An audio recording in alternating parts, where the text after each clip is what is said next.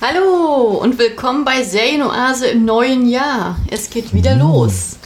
Der Januar ist da und jetzt haben wir endlich mal unsere Serie rausgepickt, die wir vor Monaten angekündigt haben und gesichtet.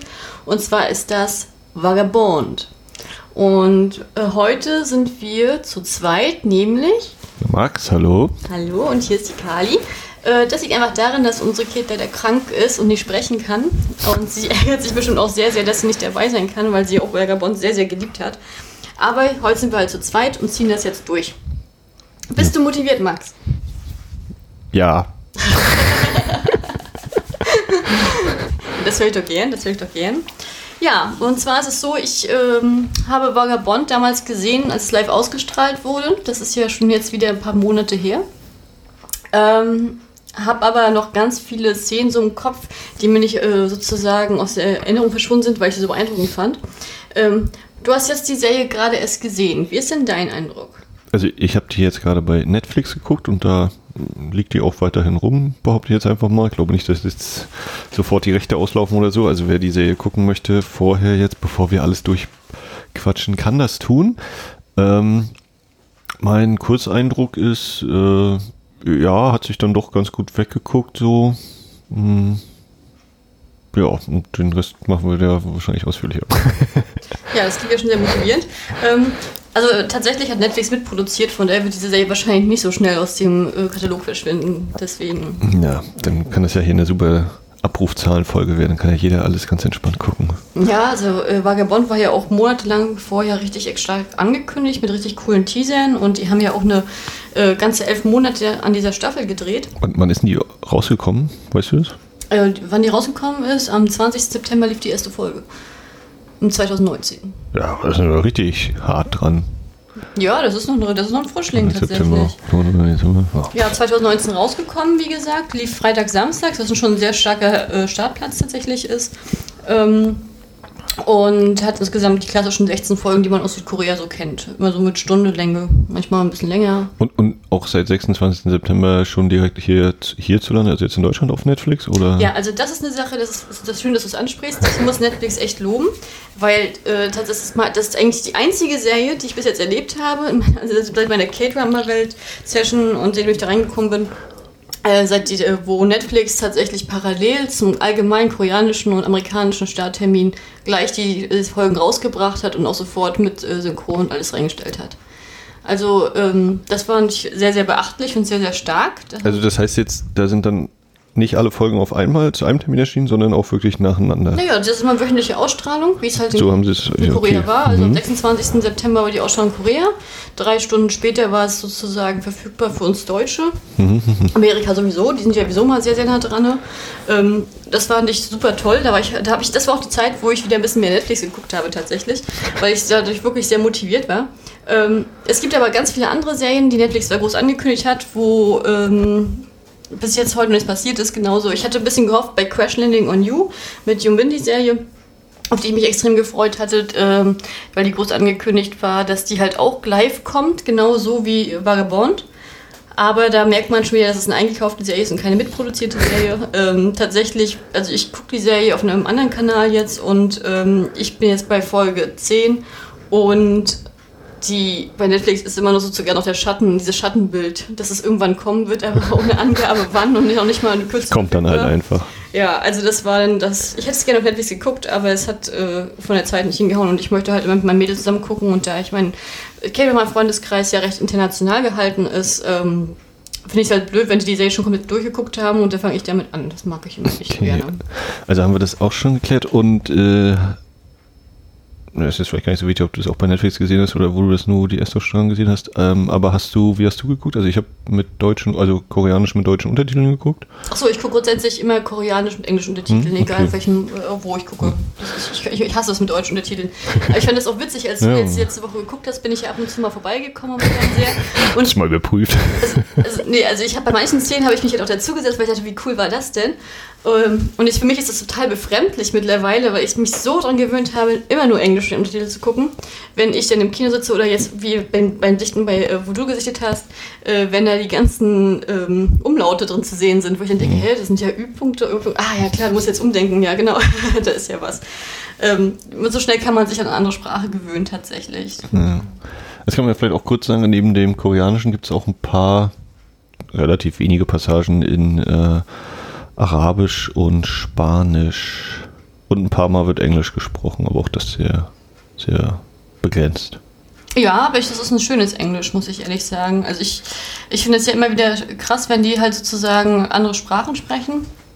Und das ist mal mehr oder weniger gelungen tatsächlich. Ich fand, bei Vagabond hat ja vor allen Dingen die Jessica Englisch geredet, weil sie aus Amerika stammen sollte. Ich fand, ihr Englisch war auf jeden Fall überzeugend und auch sehr gut. Da kann ich echt nichts sagen. Ähm, genauso Questioning on You aktuell, Jun Bin, wenn er in der Schweiz ist, dann redet er ja Deutsch. Auch, also es ist wirklich ein fantastisches Deutsch. Ich war echt, äh, habe das richtig gut verstanden und ich musste ehrlich sagen, ich musste lachen, weil sozusagen er mit so einem kleinen Mädel in dieser Serie redet mit Schweizer Dialekt, dass meine Schweizer Freundin das Mädchen nicht verstanden hat. ich dachte, so was nicht. Ja. Ich habe es verstanden, wer weiß, woran es lag. Aber ich habe ja auch dieses Negativbeispiel im Hintergrund, zum Beispiel bei Class of Lies wo unser Hauptcharakter ein Deutschlehrer tatsächlich spielt in der Schule, Deutschunterricht gibt und ich als Deutsche habe, ich habe das auf Repeat, glaube ich, zehnmal die, diese Episode gesehen. Ich weiß bis heute nicht, was er gesagt hat. ich habe es nicht verstanden von der Intonation her. Aber von daher äh, fand ich, haben die sehr gut in den Sprachen auch gearbeitet. Also das klang sehr überzeugend, fand ich. Aber gut, lass uns jetzt mal zum Vagabond kommen. Ähm, du hast ja die Serie gerade erst gesehen. Traust du dir eine Inhaltsangabe zu, Max? Vielleicht. Na, dann leg mal los. Ähm, in Vagabond drehen sich die Ereignisse vor allen Dingen um Cha Dalgeon. Meine Aussprache ist auf jeden Fall nicht hundertprozentig korrekt, was die Namen angeht. Ich glaube Cha Dalgeon oder Cha einfach genannt. Also Cha Dalgon, also heißt wird der gesprochen, ähm, aber du kannst auch Dalgon sagen, weil Cha ist der Nachname. Ähm, gerät in eine riesige Verschwörung äh, bis in die allerhöchsten Regierungskreise, die ähm, es geht um darum, dass die Regierung einen Rüstungsdeal abschließen will und sich neue Kampfjets kaufen will oder bauen lassen will. Da konkurrieren zwei Firmen und von einer der beiden Firmen wird äh, ein normales Linienflugzeug oder Passagierflugzeug äh, zum Absturz gebracht. Dabei stirbt unter anderem eine Kindermannschaft von, äh, was war das? Taekwondo. Taekwondo und äh, da ist unter anderem auch der Neffe von Char dabei, der da ums Leben kommt und er vermutet eben, dass da irgendwas nicht mit rechten Dingen zugeht und ermittelt unter anderem auf eigene Faust und später auch mit der Unterstützung vom Geheimdienst, vor allen Dingen in Person von Go Heri, gespielt von Susie B. Und jetzt liegt meine Herzchen, das ist eine meiner absoluten Schauspielerinnen. Ähm, ja.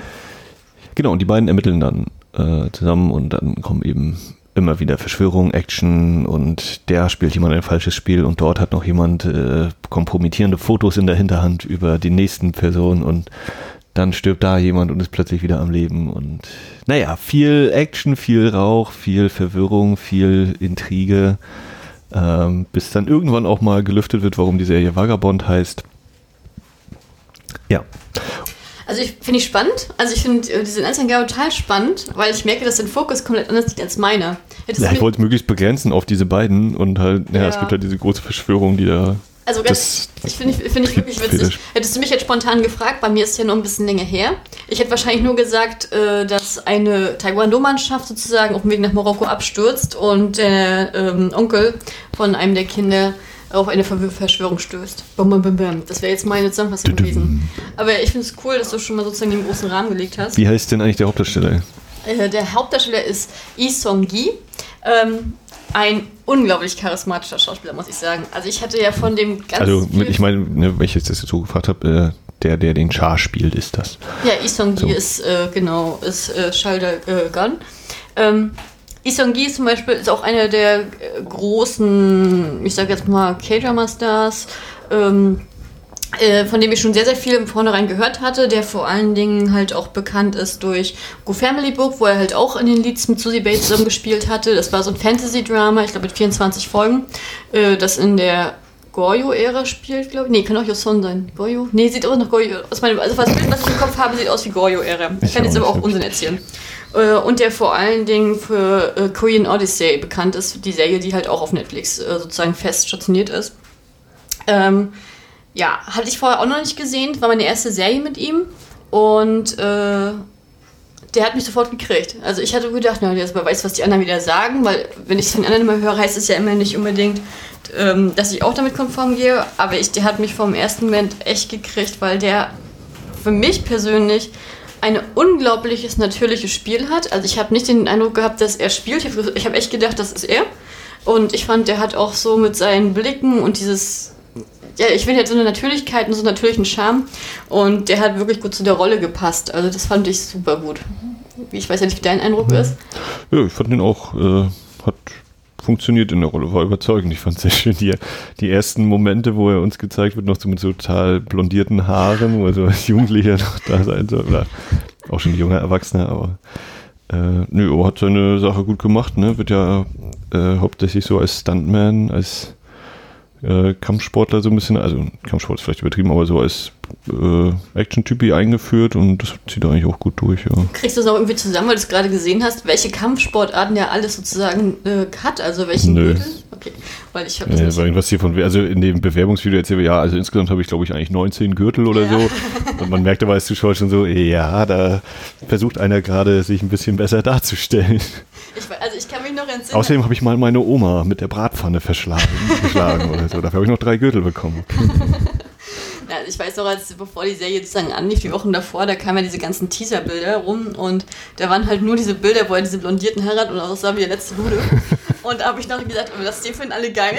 Ich Ja. weiß gar nicht, was das sein soll. Aber äh, ich fand, der Humor hat tatsächlich in dieser Vorstellung äh, funktioniert. Ja. Ähm, ich fand auch, mir hat auch zum Beispiel in der ersten Folge unglaublich gut gefallen, diese Dynamik zwischen äh, dem Neffen und ihm tatsächlich. Hm? Die fand ich auch sehr glaubhaft und ich fand den, ich fand auch, dass ich weiß auch nicht warum, aber in der westlichen, in westlichen Serien habe ich, denke ich da nie drüber nach oder bekommt der Gedanke nie. Aber in asiatischen Serien und gerade vor allem in koreanischen bin ich immer wieder begeistert von den Kinderdarstellern. Also ich finde, die machen das immer Ja. so richtig Ja, natürlich ja. und ja, stimmt. Es gibt öfter mal so, dieses, dass Leute mit Kindern oder äh, Darsteller von Kindern irgendwie nicht so abkönnen mit Filmen. Hm. Ja, Ja, und ich habe halt auch kurz überlegt, ob, ob der der gleiche ist wie halt der Junge bei Parasite. Aber Nee, ich glaube, der ist jünger. Aber ich, ich habe das tatsächlich noch nicht mehr nachgeguckt. Achso, genau, weil das auch in manchen, also in der OFDB sowieso noch nicht und bei My Drama List habe ich jetzt auch nicht geguckt. Das wäre deine Aufgabe, finde Ja, ich, äh, Äh, ich finde den Jungen und, nicht. und bei der ist Al nicht gelistet. ja, ja, Ach, doch, gesagt, hier. Huhn, Äh, äh, Hohn. der heißt äh, Chung Jung Hu. Äh, Das würde mir so sehr überraschen, wenn der ist das. der Junge aus Parasite, du hast recht. Voll, Alter. Ah. Ich muss dir mal sagen, ne?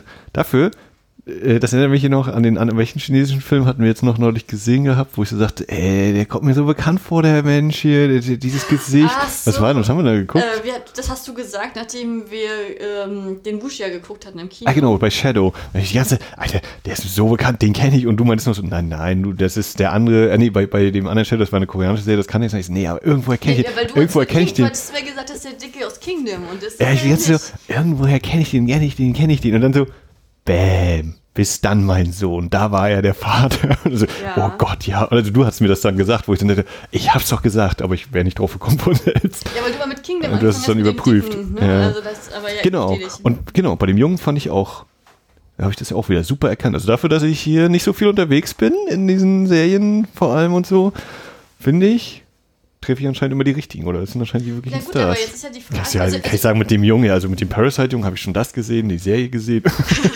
Ja, pass mal auf, der wird immer ein großer. Geile Aber, aber jetzt mal ohne Witz, ne? Umso öfter man halt asiatische Sachen guckt, umso leichter kann man Leute auch auseinanderhalten. Also ich finde, also ich muss ehrlich sagen, am Anfang, da habe ich auch manchmal meine Probleme gerade bei den älteren Herren gehabt, die nicht so wichtig für mich waren. Und ähm, mittlerweile ich, sehen die für mich alle so unterschiedlich aus, dass ich mich frage, wie konnte ich das damals nicht unterscheiden? Das ist so. Ja, und jetzt komme ich gleich genau, um dies wieder zu widerlegen. Eine meiner großen Verwirrungen in den ersten Folgen war,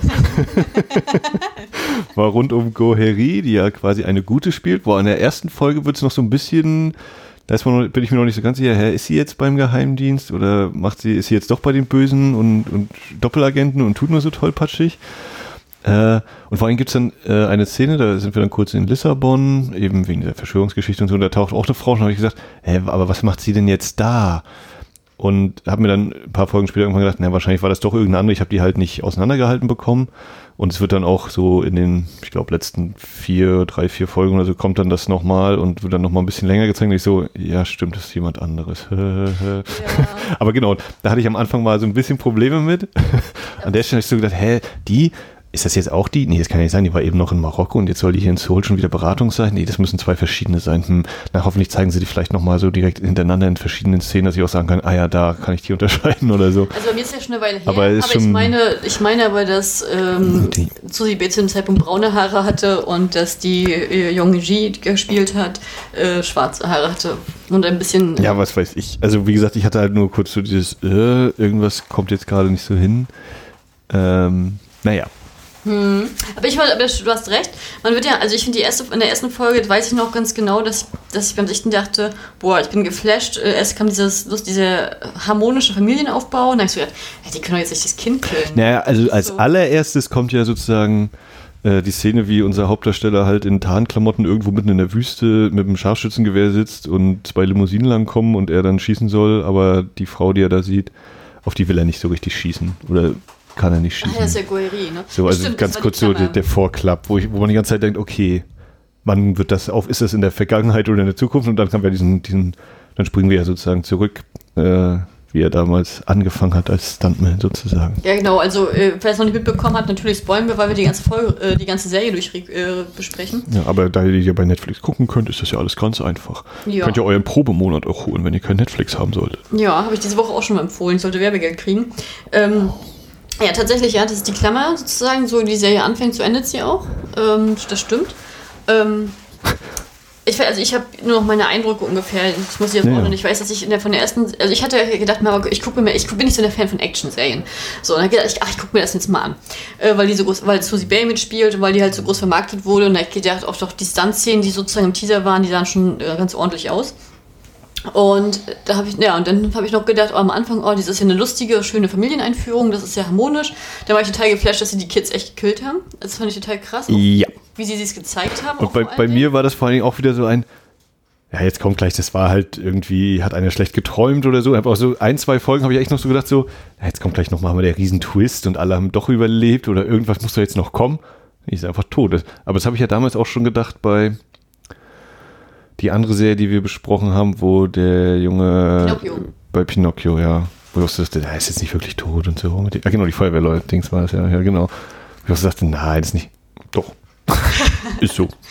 Ja, immer, ich finde, die Koreaner sind gerne mal in your face, was was angeht. Und die haben auch kein, keine Angst, Kinder zu killen. So, ne? Das ist, ist eine Sache, die man in amerikanischen Serien seltener hat, muss ich sagen. Jetzt sein, das ist ja jetzt wirklich eine Ja, nicht nur Kinderserie? Amerika, also würde ich allgemein fast sagen, ja. Es, äh, es gab mal eine Zeit, oder wo das vielleicht dann auch die B für mich, da haben, wir, da haben wir darüber schon im Podcast in einem anderen Ding mal geredet. Naja, auf jeden Kommt mir Fall, bekannt vor, ja. äh, ja genau, Kinder umbringen ist schon eine ganz schön dicke Sache, ja. Also Ja, aber so hast du gleich die ganzen emotionalen das Package sozusagen geschnürt. Ähm, ich fand das auf jeden Fall ziemlich stark und ich weiß auch, dass ich auch nachher von der Action, die dann am Ende noch so kam, richtig geflasht war. Das war so mein Eindruck vom Mhm. Einstieg. Also ich fand die erste Folge schon ein Wow-Effekt bei mir persönlich. Ähm, also ich überlege gerade, die erste Folge endet die, glaube ich, mit dem Absturz. Wie war das überhaupt? Weiß Ich glaube, genau, ich glaube, die erste Folge endet mit dieser Verfolgungsjagd am Ende. das kann auch gut sein, ja. Wo er den Jerome sozusagen Also- Straßen jagt in, in Marokko und Jetzt kann man auch mal kurz als Orientierung sagen, die, die Handlung, oder wir beginnen quasi in Seoul dann äh, normal eben mit unserem Hauptcharakter und dieser Flug soll eben nach Marokko gehen. Da entspinnt sich dann so der zweite Handlungsstrang. Äh, Genau. genau. und nachdem wir sozusagen äh, alle Angehörigen erfahren haben, dass äh, die, Flug, die Maschine abgestürzt ist, lädt dann halt die Fluggesellschaft den Hinterbliebenen nach Marokko ein, in die Zentrale. Äh, von der Fluggesellschaft, meine ich, ist das. Ne? Ja, ich würde gerne noch kurz davor noch ein bisschen was machen. Entschuldige. Weil ich zum Beispiel die, die Einführung von Char ziemlich interessant fand, wie er so seine, seine Stuntman-Jobs hat. Wo ich so dachte, oh ja, cool. Also dann sehen wir diverse Szenen, wo Stunts durchgeführt werden, wo ich auch die ganze Zeit überlege, ah ja, würde mich jetzt halt interessieren, weil ich irgendwie glaube, dass das nicht einfach so nur für diese Serie gemachte Stunts sind, sondern ich kann mir vorstellen, dass es von irgendwelchen Dreharbeiten stammt, von irgendwelchen vielleicht anderen Serien oder gar Filmen. Würde mich, hätte mich halt so interessiert, die ganze Zeit gedacht, ah, ob es irgendwo so Trivia-Seite gibt, wo das steht, von welchen Sets die da äh, das gefilmt haben oder so. Also kann natürlich auch sehr gut sein, dass es doch alles gestellt ist, weil halt der Schauspieler nicht überall dabei war oder so. Aber es sah manchmal doch schon so aus wie, ja doch, die haben hier, drehen hier wirklich nicht einfach nur DF Film im Film sozusagen, in der Serie sozusagen, sondern halt direkt wirklich an anderen Sets. Also das fand ich schon ziemlich unterhaltsam und äh, total schön fand ich auch den einen Dialog. Also es ist dann so, dass der Char ähm, aufhört als Stuntman und Taxifahrer wird aus finanzieller Sicht, weil er glaubt, dass er da mehr kriegt genau. und, und, eben den, den, Neffen besser versorgen kann. Schämt sich aber ein bisschen, das dem Neffen zu sagen und äh, der Neffe kriegt das einfach raus. Und dann kriegt er einmal einen Anruf von seinem Neffen, da ist er gerade mit seinem Taxi unterwegs, mit einem Kumpel, der ihn auch eigentlich dazu überreden will, hey, du komm doch wieder mit ans Set und so und mach doch mit hier als Stuntman. Und zwar noch nie, es ging uns doch nie darum, das große Geld zu verdienen und so. Und dann äh, ist das Telefonat beendet und die beiden machen noch so aus Spaß hier so ein paar äh, Kampfmoves im Auto. Also das wirkte total authentisch. Das von habe ich ihm total abgenommen. Das wirkte so, ja, doch, ist irgendwie schön. Also merkte auch so dieses, er ist hin und her gerissen, weil er gerne das eigentlich machen möchte, aber sich eben entschieden hat, naja, er muss halt mehr Geld verdienen, wie auch immer, keine Ahnung, wie, es, wie so dieses Verhältnis ist zwischen da Stuntman sein in Soul und Taxifahrer sein. wie viel Geld man dann so mehr oder weniger verdient.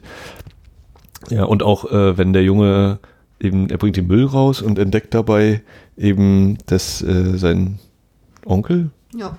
äh, eben seine alten Bruce Lee äh, Filme und Jackie, nee, doch Bruce Lee war es glaube ich und Jackie Chan auch noch. Ich glaube Bruce ja, Lee. Also alte dabei. Videokassetten so rausgestellt hat und äh, seine alten Hefte noch so mit äh, den ganzen Weisheit äh, äh, Kalendersprüchen eben von Bruce Lee auch und so. Und auch das, das wirkte, das wirkte, ja.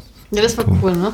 Ich fand das auch, ähm, ja, fand ich auch sehr cool gemacht. Ich fand auch, ich hatte auch gelesen, dass äh, Isong sozusagen für die Serie auch so gut wie kein Stuntman hatte. Also der hat für die ganz großen Dinge wirklich selbst gemacht und hat dafür auch hart trainiert vorher. Mhm. Und deswegen fand ich das noch beachtlicher, diese Szenen. Und ich fand, du hast recht, ich fand auch diese Rückblenden, die am Set, wie die gearbeitet haben, da habe ich noch gedacht, ach, so machen die das. Und das ist ja schon ganz cool gemacht und auch schön ordentlich inszeniert. Und ich fand auch, also ich fand sowieso das schade, dass also man, vielleicht sollte man das mal so erwähnen. Sein Bruder ist gestorben und das, der Sohn war im Kinderheim und da hat er dann sozusagen den Sohn gekriegt, also den, den, den Neffen gekriegt. Deswegen ist er sozusagen alleinerziehender Vater von seinem Neffen. ja, also das blieb, also ich glaube, den Teil, dass der, was genau mit den Eltern passiert ist, habe ich irgendwie nicht mitgeschnitten. Ich weiß, dass nachher hatte sich irgendwie die Mutter nochmal gemeldet, wo dann meinte, ja, ja, jetzt, wo es hier um äh, äh, Entschädigung geht, da rufst du mich plötzlich an, alles klar, ja, dann geh doch dahin und so. Ja, aber sein aber, Bruder war sozusagen der Vater und der Bruder ist gestorben und deswegen hat er den Sohn Okay, das habe ich irgendwie, so also das habe ich die ganze Zeit so gefasst, weil ich, ich, hatte eben nur den Teil mit der Mutter mitgekriegt, die den Jungen nicht haben wollte, so habe ich das verstanden. Ich dachte, ja, hart genug. Äh, und ja, sich dann eben meldet, also ich kann, sein, dass ich das falsch gemerkt habe, aber ich bin mir auch ein, die haben das Kinderheim geschlossen und es ging halt darum, entweder er nimmt ihn oder er kommt in ein anderes Heim, noch in eine andere Stadt oder irgendwie so war das. Und ja. deswegen hat sich ja sein Leben sozusagen so umgedreht damals. Deswegen fand ich die Beziehung von den beiden sehr, sehr schön dargestellt. Ja. Und ich fand es echt schade, dass sozusagen die beiden so ähm, aneinander geraten sind am Anfang, diese, diesen Konfliktsituationen haben. Ja, wobei wir ja da den, diesen Wissensvorsprung haben. Also das bleibt ja auch eine Weile offen. Also ich glaube, es wird noch in der ersten Folge quasi noch mit aufgelöst, weil der Junge ihm ja noch schreibt aus dem Flugzeug. Also wir wissen, dass der Junge weiß, dass er nicht mehr Stuntman ist, aber er weiß nicht, dass der Junge das rausgefunden hat. Ja, Oder zumindest nicht hundertprozentig höchstens eine Ahnung. Äh, ich glaube auch übrigens auch nicht, dass ein Stuntman jetzt viel Geld verdient als ein Taxifahrer. Ich glaube, es geht einfach nur darum, dass die, die, die gebuchten Jobs für Stuntmans, wenn es unregelmäßig so. waren, werden es naja. ein regelmäßiges Einkommen sozusagen bietet. Naja, genau. Und ähm, also, ja, Punkt. Der Junge weiß eben, dass sein Onkel das nicht mehr macht und der Onkel weiß aber nicht, dass sein Neffe das weiß. Hm, ich fand es schön, dass sozusagen der Neffe ihm dann sozusagen auch noch diese, diese Nachricht geschickt hat. Ja, das macht ja alles nochmal doppelt und dreifach härter, ja, sowieso. Ja, als ob das, also für uns auch als Zuschauer, also sowieso für ihn dann sozusagen in der Rolle natürlich, aber auch so für den Zuschauer finde ich, das ist schon, da wird schon ordentlich äh, aufgetürmt, die, der, der Gefühls-, der Mitleid- oder mit, Mitfühlfaktor, ja. Ja, also ich fand, äh, ich fand auch diesen Figur, also der Junge, der Huna, den fand ich so süß und den fand ich auch so erwachsen für sein Alter. Und ich fand, ich fand ihn sehr einprägsam, deswegen war ich mir auch sicher, dass das Parasite ist.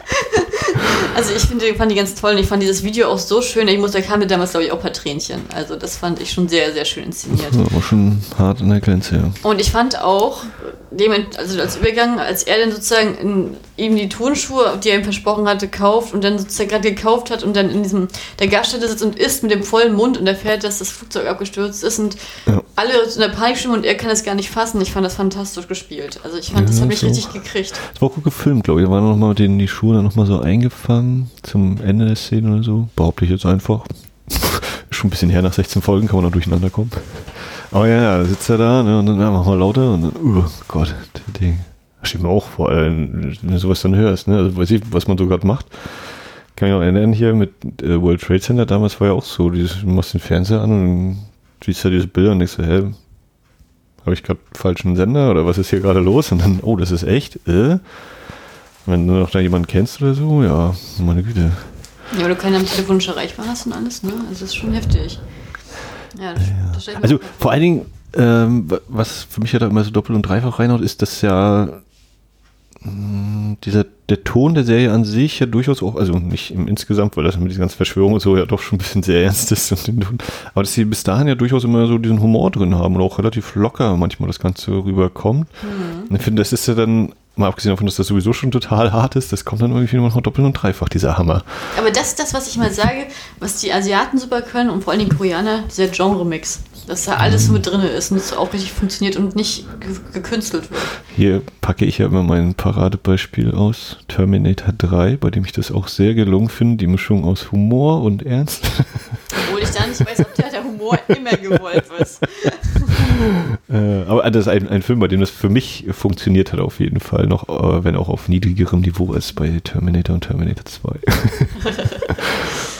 okay. Ja. Ja, also nichtsdestotrotz, ich fand, ich habe auf jeden Fall noch eine Erinnerung, dass die erste Folge für mich so ein absolutes Flash, geflashtes Ding war und ich fand auch, dass ich die zweite Folge als unglaublich emotional empfunden habe und gerade so den, wenn denn ähm, die ganzen Hinterbliebenen sozusagen auf den Edward sozusagen mhm. treffen und diese Verzweiflung, dieses Weinen, ich fand, das haben die alle fantastisch gespielt. Das hat mich richtig gekriegt. Ich hatte, richtig, ich hatte richtigen Knoten sozusagen ja. in der Brust. Also der, der Edward, Edward Park ist halt der ja, was kann ich, gesetzliche Vertreter für die, äh, für den, für die Firma, die ja unter anderem auch den Waffendeal mit dem, mit der Regierung Südkoreas hinkriegen will, äh, von denen das Flugzeug abgestürzt ist und der jetzt eben von der Firma aus mit den Leuten verhandeln soll.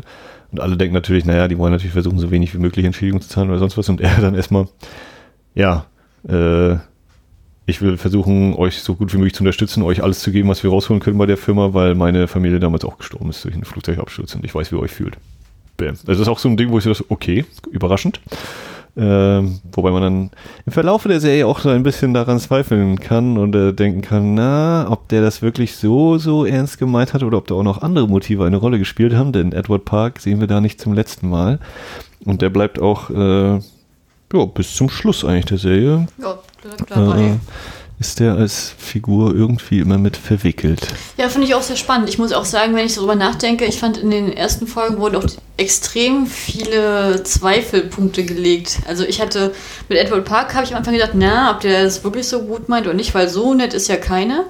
Äh, und äh, ich habe auch am Anfang gedacht, gerade in Marokko in der Botschaft, wo wir sozusagen das Spionieren sehen von Goheri, wie sie eingeführt wird, habe ich auch gedacht, was, Susi B kann doch nicht böse sein, das ist doch, das kann doch nicht sein, das äh. funktioniert doch nicht. Das, das, genau, aber ich habe mich echt so ich habe selbst, selbst als der Typ festgenommen wurde, von wegen mit diesen Drogensachen, habe ich noch gedacht, ja, wurde aber, weil sie jetzt diese Beweise da platziert hätte oder so, so habe ich das ja erst gedacht und doch schon gedacht, ja, sie versucht das halt irgendwie zu infiltrieren und dass sie auch mit dem Flugzeugabschutz was zu tun hatte. Mhm. War die ganze Zeit mein Gedanke, bis dann irgendwann kam, Nö, auch das nicht.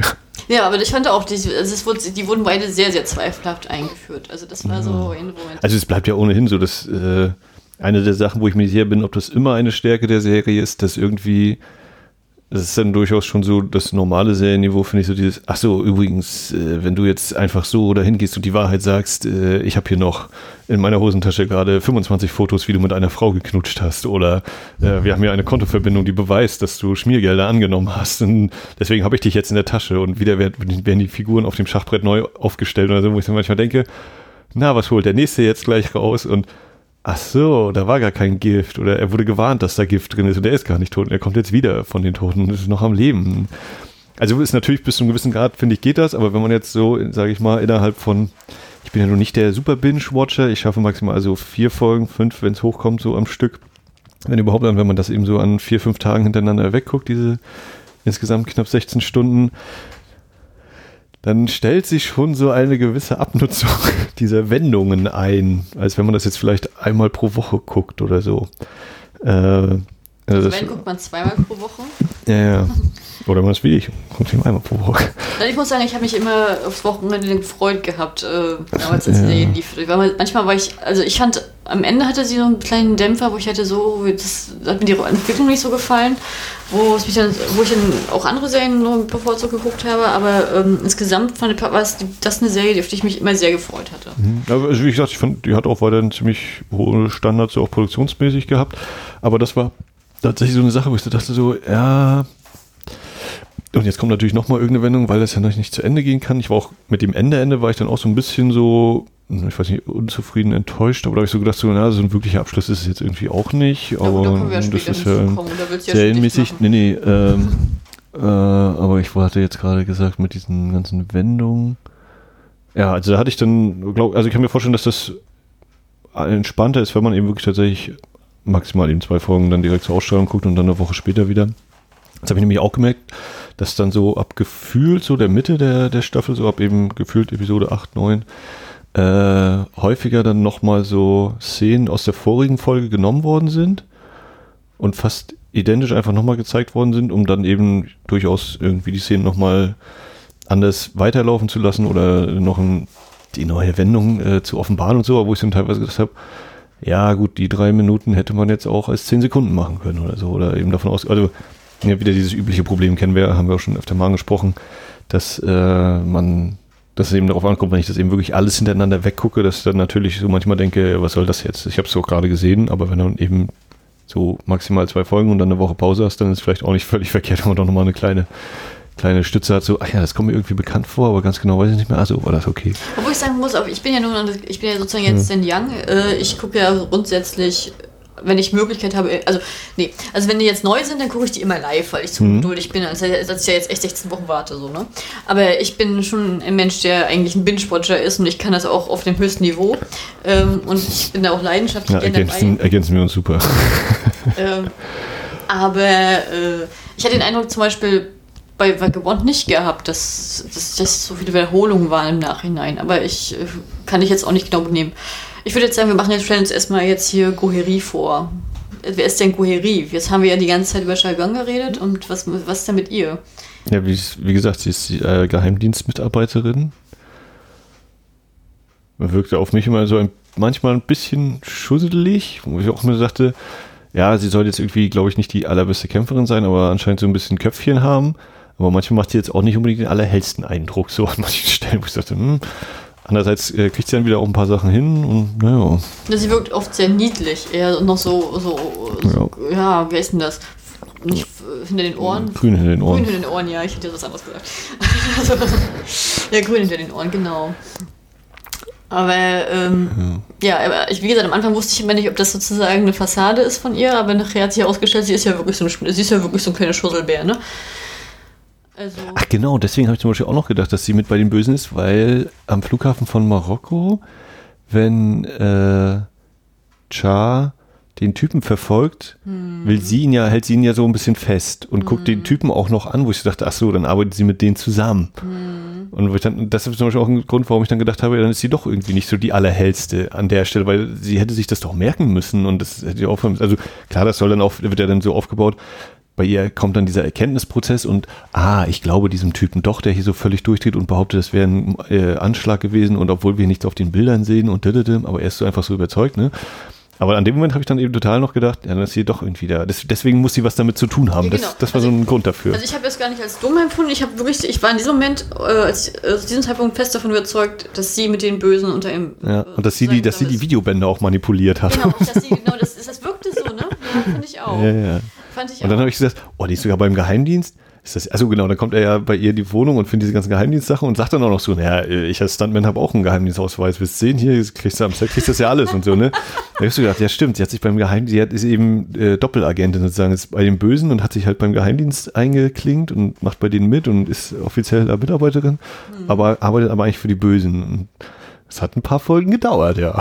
Ja, aber das war ja auch eine geile Szene, wo man denkt so, du bist ja eine richtig geile Agentin, wenn der eine Stuntman dich in fünf Minuten mal so äh, äh, einfach mal so geknebelt kriegt und dann die ganzen Sachen untersuchen kann. So, ne? Weil es natürlich ein interessanter Aspekt war auch so, dass sie eine Waffe hat, aber die nicht geladen ist hier, dieser Revolver noch, so ein relativ altwirkender im Verhältnis jetzt zu solchen Pistolen, äh, der eben nicht geladen ist und so. Also das war auch interessant, ja. Hm? Ja. Also genau, sie wirkt ein wenig, äh, zunächst wirkt sie sehr zweifelhaft und zwielichtig, ist aber natürlich dann äh, ein Goldstück, ein totales und versucht immer nur das Beste und völlig überraschend gibt es auch so eine leichte Andeutung von Annäherung zwischen unseren beiden Charakteren, zwischen Char und Go. Obwohl ich sagen muss, ich fand die, äh, ich hatte ein bisschen mehr erhofft als Mhm. Frau, aber ich finde die so trotzdem bis Ende sehr dezent. Also ich finde, Ja, dass, die, äh, es dass kommt die Action irgendwie- schon im Vordergrund steht. Es kommt so irgendwie, nicht, na, auch wieder kann ich nicht genau sagen, vielleicht so ab Folge 10 oder 12 so in dem Dreh, kommt plötzlich das mit ein bisschen Schwung so, wo ich denke, ja, da fand ich es eigentlich ganz gut, dass es bisher nicht oder wenn dann nur so ganz leicht angedeutet war, ähm, weil das eher zum Ton und dem Verlauf der Serie passte, als dass das jetzt so, man wird jetzt total raufgeschubst und so und dann kriegen sie so Stolperanfälle und fallen sich plötzlich in die Arme und so und denkst so, oh ja, okay, es ist wirklich so dieses, diese ganz einfache alte Klischeenummer. Achso, das ist die Äh. männliche Perspektive, wir Frauen stehen auf so einen Scheiß. Also das ist schon. äh, Ja, aber es war einfach so, es wirkte verhältnismäßig plump dafür, wie es bisher überhaupt so maximal ein bisschen angedeutet war und sich wirklich so schrittweise vielleicht ein bisschen gekommen und dann so, oh, wir haben noch vier Folgen, äh, das müssen wir jetzt auch nochmal schnell nach vorne bringen, damit äh, hier das, so die Beziehung angedeutet wird. Also wie gesagt, bei ich habe die ja im September geguckt sozusagen und die ist dann fertig geworden, ich glaube im November. Bei mir ist es ja jetzt schon wieder zwei Monate her, dass ich sozusagen die letzte Folge gesehen habe. Aber was ich mich so bei den beiden erinnere, ich weiß, dass die, ich habe auf jeden Fall eine Erinnerung, dass ich ähm, auf jeden Fall so empfunden habe, dass Yi Song Gi und Susibe eine unglaubliche Chemie haben, dass sie unglaublich gut zusammen spielen. Deswegen ist bei mir auch Go Family Book bei mir extrem nach oben gerückt in meiner Watchlist. Ähm, und ich habe in Erinnerung, dass die halt äh, viele kleine, so eine kleine, Sp- ja, so eine kleine neckischen Momente mal haben, die mir sehr gut gefallen haben. Also ich weiß jetzt nicht, welche Reihenfolge das war, aber mir hat das zum Beispiel äh, sehr gut gefallen. Die beiden haben ja immer auch sozusagen, obwohl sie wieder in Geheimdienst unterstellt ist, ist sie ja sozusagen, äh, hat, ja, teamt sie äh, ist sie mit ihm immer in meinem Team und die beiden kleben ja mal zusammen, um das alles rauszukriegen. Und ähm, ich fand zum Beispiel total süß, wenn sie besoffen ist, dass. ja, wenn sie immer was trinkt, dass sie halt immer, egal wer der ist, sie muss sie immer Und Liebesgeständnis knutschen. machen, knutschen. Ne? Und sich in, am Tag danach nicht mehr, obwohl bei, beim ersten erinnert sie sich dran, bei ihm dann aber nicht mehr. ja. Oh, was, war- was war denn los? Warum Genau. ist er denn so komisch zu mir? Und ich fand zum Beispiel auch, wie die beiden zusammen, äh, war das, ich glaube, auch Taekwondo oder war das Judo? Ich weiß es gar nicht. ja, er soll ihr das dann kurz so ein bisschen Wie die das beide beibringen. mitbringen und das fand ich auch sehr süß gemacht. Ja, das, das fand ich zum Beispiel deutlich angenehmer und, und äh, glaubwürdiger oder weniger Klischee, also war schon durchaus auch irgendwie ein Klischee, natürlich muss er jetzt der Lehrer sein, so ungefähr. Aber das fand ich deutlich angenehmer als diese Szene, wo die im Container, weil der Container so wackelt, immer aufeinander fallen und sind sie einmal zusammengeknubbelt und sagt sie, nee, geh weg, ich brauche das nicht, keine Hilfe, danke. Und dann kommt noch, noch ein Wackler und dann fallen sie nochmal aneinander und dann noch ein drittes Mal und ich so, oh, das war beim ersten Mal schon hart an der Grenze, aber das ist jetzt, war mir dann zu viel. Also dann lieber ebenso wie mit dem Lehrerding oder wenn dann er sich entscheiden muss, oh Gott, wird sie jetzt äh, vom Scharfschützen erschossen oder lege ich meine Waffe runter, damit äh, sie erstmal nicht sterben muss. Da, da, da. Also für mich ist dann äh, für die, die Masterfrage an dieser Stelle, wenn du das mit dem Container plump fandest, wie hast du das gewertet, wie er aus Versehen nackt aus dem Badezimmer kommt, um den Hinweis auszuwerten? Ja, das war noch so. Also auch das war schon so ein bisschen dieses, äh, aber das fand ich tatsächlich eher noch niedlich, da konnte ich auch mit kichern. Na, ich muss auch ehrlich sagen, dass diese äh, in K-Dramas die Duschszene, die wird den Frauen nie vorenthalten und äh, ich freue mich da auch jedes Mal auch drauf. Äh, Wie, wie der noch so sagt, so, ich habe nichts gesehen. Nee, alles gut. Ja. Ja, Das war schon okay, ja. nee, fand ich auch niedlich, tatsächlich. Hat mir gut gefallen. Ja, aber weil wir gerade von der Knutschszene geredet haben, dann haben wir ja sozusagen noch den Second Lead. Das ist ja sozusagen Shin Sung Rock, der den äh, Gi Tae Wung spielt, sozusagen den Vorgesetzten von ihr. Ähm, der ja dann auch in Marokko die Mission leitet und der immer sehr unnahbar ist und den sie ja auch geknutscht hatte bei dem einen. Ah, okay. Hm. Ne, wenn du jetzt, ich, ich, hab, ich, hab, ich erzähle das hier gerade, weil ich habe seinen Blick gesehen und er konnte ihn nicht einordnen. Ähm, ja, Gitebuk, das ist zum Beispiel einer, den habe ich, den Schauspieler habe ich mal gesehen bei The Man from the Stars und da hat er den bösen Bruder gespielt und ähm, das war so überzeugend, dass ich die ganze Zeit von Anfang an durch diese Serienerfahrung gesteuert war und die ganze Zeit dachte, der muss doch böse sein, der Ja. muss doch böse sein. Komm, der ist, der wandelt sich doch gleich zum Bösen, der wandelt sich doch zum Bösen. Ähm, wie fandest du seine Rolle?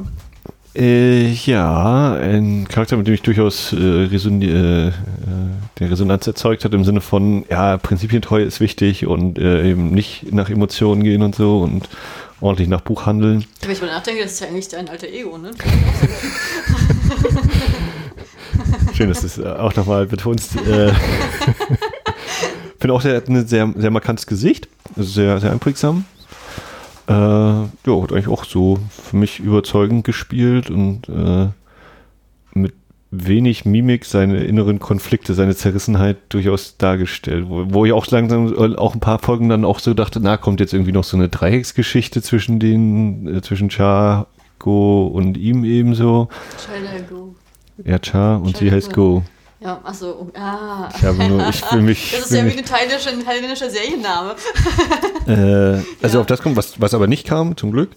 Ähm, Ja, das hätte mich auch gestört. Ja. mich Und ich war mir zum Beispiel, also und ich habe auch, weil ich nicht finde, dass das wirklich mal nochmal ganz explizit ausgesprochen wurde, diese Mischung aus, traut er ihr wirklich manches nicht zu, weil er immer sagt, hier, du bist noch nicht so erfahren und ich möchte nicht, dass du mitkommst oder ich möchte auch nicht einen Einsatz mit dir machen. Also zum einen wird uns ja gezeigt, okay, sie hat ihn mal geküsst und irgendwie, hm, ein bisschen was scheint er vielleicht auch zu wollen oder so.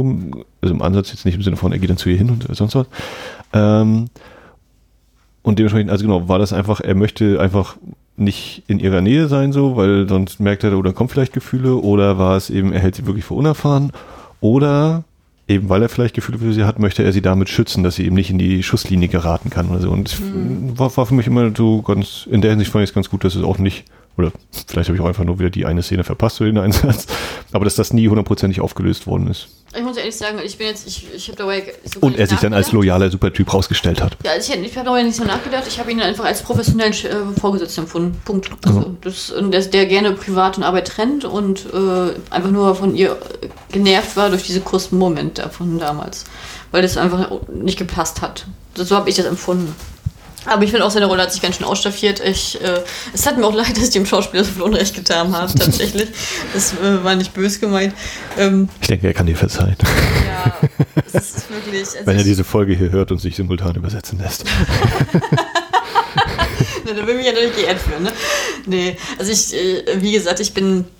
Ich hatte vorher ja äh, Designated Survivor 60 Days geguckt und für mich sozusagen Vagabond so der perfekte Nachfolger, was diese Sparte anging gewesen und ähm, da hatte ich, ein, hatte ich ein ähnliches Problem gehabt, aber da in dem Fall hatte ich recht, möchte ich an dieser Stelle sagen. Und äh, deswegen wahrscheinlich fühlte ich mich in diesem Bereich hier so bestätigt und habe mir Unrecht getan. Und das ist, naja.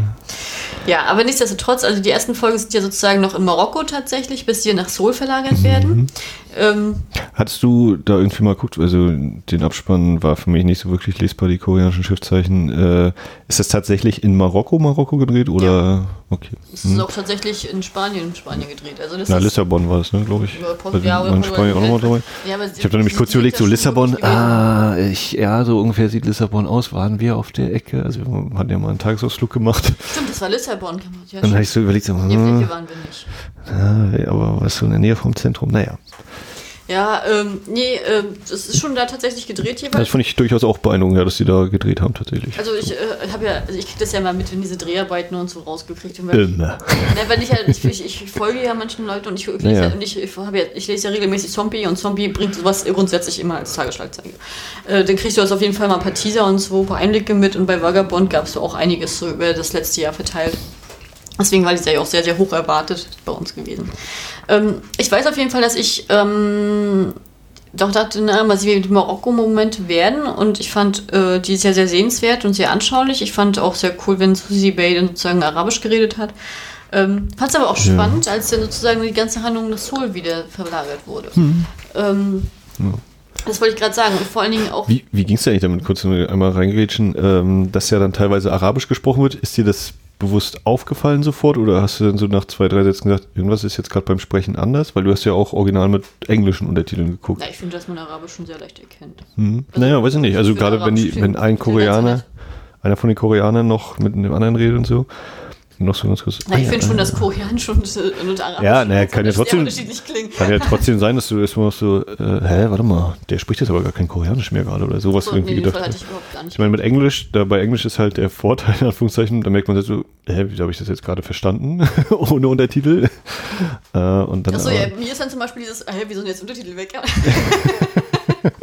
Stimmt, das könnte noch ein anderer Punkt sein, ja. ja. Äh, das habe ich zum Beispiel ein paar Mal überlegt, so, ob, also, ich gehe mal davon aus, dass alle Fremdsprachesequenzen untertitelt sind äh, im Original Koreanischen, aber habe dann auch so überlegt, oder sind vielleicht so ein, zwei arabische Passagen dann so nicht untertitelt, weil man sich eh denken kann, was die gerade sagen oder so, oder weil es vielleicht ein Geheimnis noch bleiben soll. Also ich gucke ja. alles untertitelt. Und ich hatte aber auch Englisch. das Gefühl, dass was sie dann, also gerade die koreanischen Darsteller äh, Englisch gesprochen haben, äh, Arabisch gesprochen haben, das ich habe ja mal ein, ein Semester lang habe ich mir mal so versucht im Arabischen. Äh, das klang schon so, als würden die das auch tatsächlich sprechen, was die da sagen und nicht einfach nur abgelesen gelernt haben. Ich fand auch, das fand ich äh, vom, vom, äh, von der Sprachdynamik, von der Sprachmelodie und äh, fand ich schon, also, dass das sehr überzeugend für mich rüberkam. Gerade du hast ja auch ein paar wirkliche Mar äh, Marokkaner da, die dann wirklich äh, mhm. Arabisch sprechen, da hat das, konnten die schon gut betrachten. Also ob das nur echt das nicht negativ. Mhm. Also wie gesagt, ich habe ja noch das andere Negativbeispiel. Ich habe ja schon ein paar andere K-Dramas äh, gesehen, wo manche Sprachen gesprochen werden, wo du auch merkst, naja, das Spanisch klingt aber komisch und äh, das äh, Deutsch, das Deutsch. Ist, ja, ist, ist ja kein Deutsch. Mit diesem Deutsch äh, sollten sie nicht in Deutschland versuchen. Also ich kann nur sagen, wer mal was, ich kann, nur, ich kann da wirklich nur Jon Winley äh, sozusagen loben, weil der kann sowas richtig, richtig gut. Der, dann merkst du auch, dass die auch einen richtigen Vocal Coach und so dabei haben, tatsächlich. Und gerade, ich glaube, das Budget von Vagabond, ich will jetzt nicht lügen, aber ich glaube, ich hatte damals gesehen 20 Millionen, das ist schon ein Riesending gewesen. Also für eine Serie. Ja, also auf jeden Fall auch, ja, ne? allein schon die Drehorte sozusagen. Nur das macht ja schon den Eindruck, dass da ein bisschen Geld hinter sein muss. Hm. Ja, wir können ja in dem Zusammenhang vielleicht auch mal auf die Action zu sprechen kommen. Ah, ja, die war ja fantastisch in der Serie. Also, ich fand die Stunts sehr, sehr cool gemacht und auch so viel von den, ich meine, die haben ja auch viel mit Drohnen gearbeitet, von den Kam äh, Kameraperspektiven und mir hat das unglaublich gut gefallen. Also, mich haben die komplett damit abgeholt. Also, ich würde das ein bisschen differenzierter betrachten. Ich fand auch die Stunts sehr cool, auch, wie gesagt, gerade am Anfang die Szenen, wenn er so an, am Set da immer so Stunts macht und solche Sachen, oder wo eben sozusagen ein Dreh simuliert wird möglicherweise oder aber bei anderen Dreharbeiten tatsächlich dann doch so eine Zusatzkamera war. Und auch so die, die bei Autoverfolgungsjagden oder wenn sie eben no, Verfolgungsjagden zu Fuß sind alles, äh, auch viele Explosionen. Was mich allerdings öfter mal gestört hat, war bei der Kamera, dass die ich würde die nicht, also ich möchte die nicht als Wackelkamera bezeichnen, sondern als Schüttelkamera. Das ist ja, wenn irgendwie mal geschossen wurde, dann wurde nochmal so, da hat nochmal einer die Hand, ein anderer die Hand an die Kamera gelegt, dass der die auch ja nicht ruhig halten kann, wo ich so dachte, nee, das ist mir ein bisschen zu viel. Das hat auch so schon genug Bewegung und Kraft und kinetische Energie.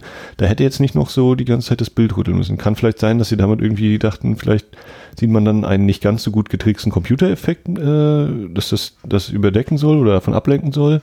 Aber es hat mich tatsächlich ein bisschen gestört, weil ich so dachte, die Action ist doch völlig in Ordnung. Mach doch, lass doch die, das Bild ein bisschen ruhiger. Also da ich so ein bisschen, hm, fand ich ein bisschen schade. Obwohl ich grundsätzlich auch die Action ziemlich gut fand. Gerade auch später, wenn man mal so auf äh, Autoverfolgungsjagd, man sich so ein paar Autos nochmal durch die Luft fliegen und sich umdrehen.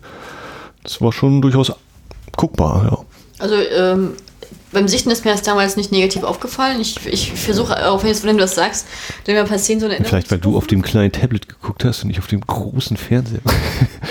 also minimaler Unterschied kommt da also, schon, aber. Als, als Kyrie in allen Ebenen bin ich, drauf, bin ich eh versucht, äh, tatsächlich auf Tablet zum Großteil zu gucken. Ähm, ja. Ja, aber tatsächlich ist es so, dass ich auf Twitter auch von einem anderen Nutzer angeschrieben wurde, der mit angefangen hatte und den das auch gestört hatte und mich der hatte mich gefragt, ob es so bleibt.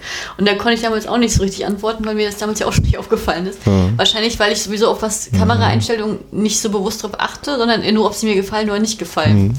Mhm. Ja. Ähm, also in der Hinsicht tatsächlich. Also ich fand, also kann man auch sagen, die Action so hat, man hat auch grundsätzlich eigentlich relativ gute Übersicht immer gehabt. Und es gibt ja die, die wirklich so nur Großaufnahmen von irgendwelchen Körperteilen zeigen und dann ein Schnittstaccato abliefern, damit das eben wirkt wie totales Tempo und es passiert was. Aber wenn du es jetzt aus einer fünf Meter Entfernung halt ohne Schnitt zeigen würdest, wäre es irgendwie zwei alte Männer, die sich langsam abtasten oder sowas. War das nicht auch so bei diesem Iko Uwei-Film mit Mark Wahlberg damals gewesen?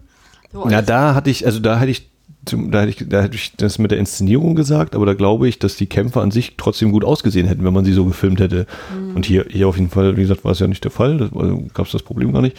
Aber äh, also ist sozusagen eine Art, um das vielleicht zu kaschieren, deswegen vielleicht auch dieses Rütteln, um den Computereffekten entgegenzuwirken, aber weiß ich nicht. Oder vielleicht haben die, fanden die das alle toll und ich bin halt derjenige, der das irgendwie nicht toll findet. Ja, wie gesagt, ein anderer hat das ja auch schon zu mir gesagt. Ja. Ich äh, komme jetzt nicht auf seinen Namen, weil ich kein schlechtes Namensgedächtnis ja. habe. Es tut mir leid, falls du es jetzt hörst.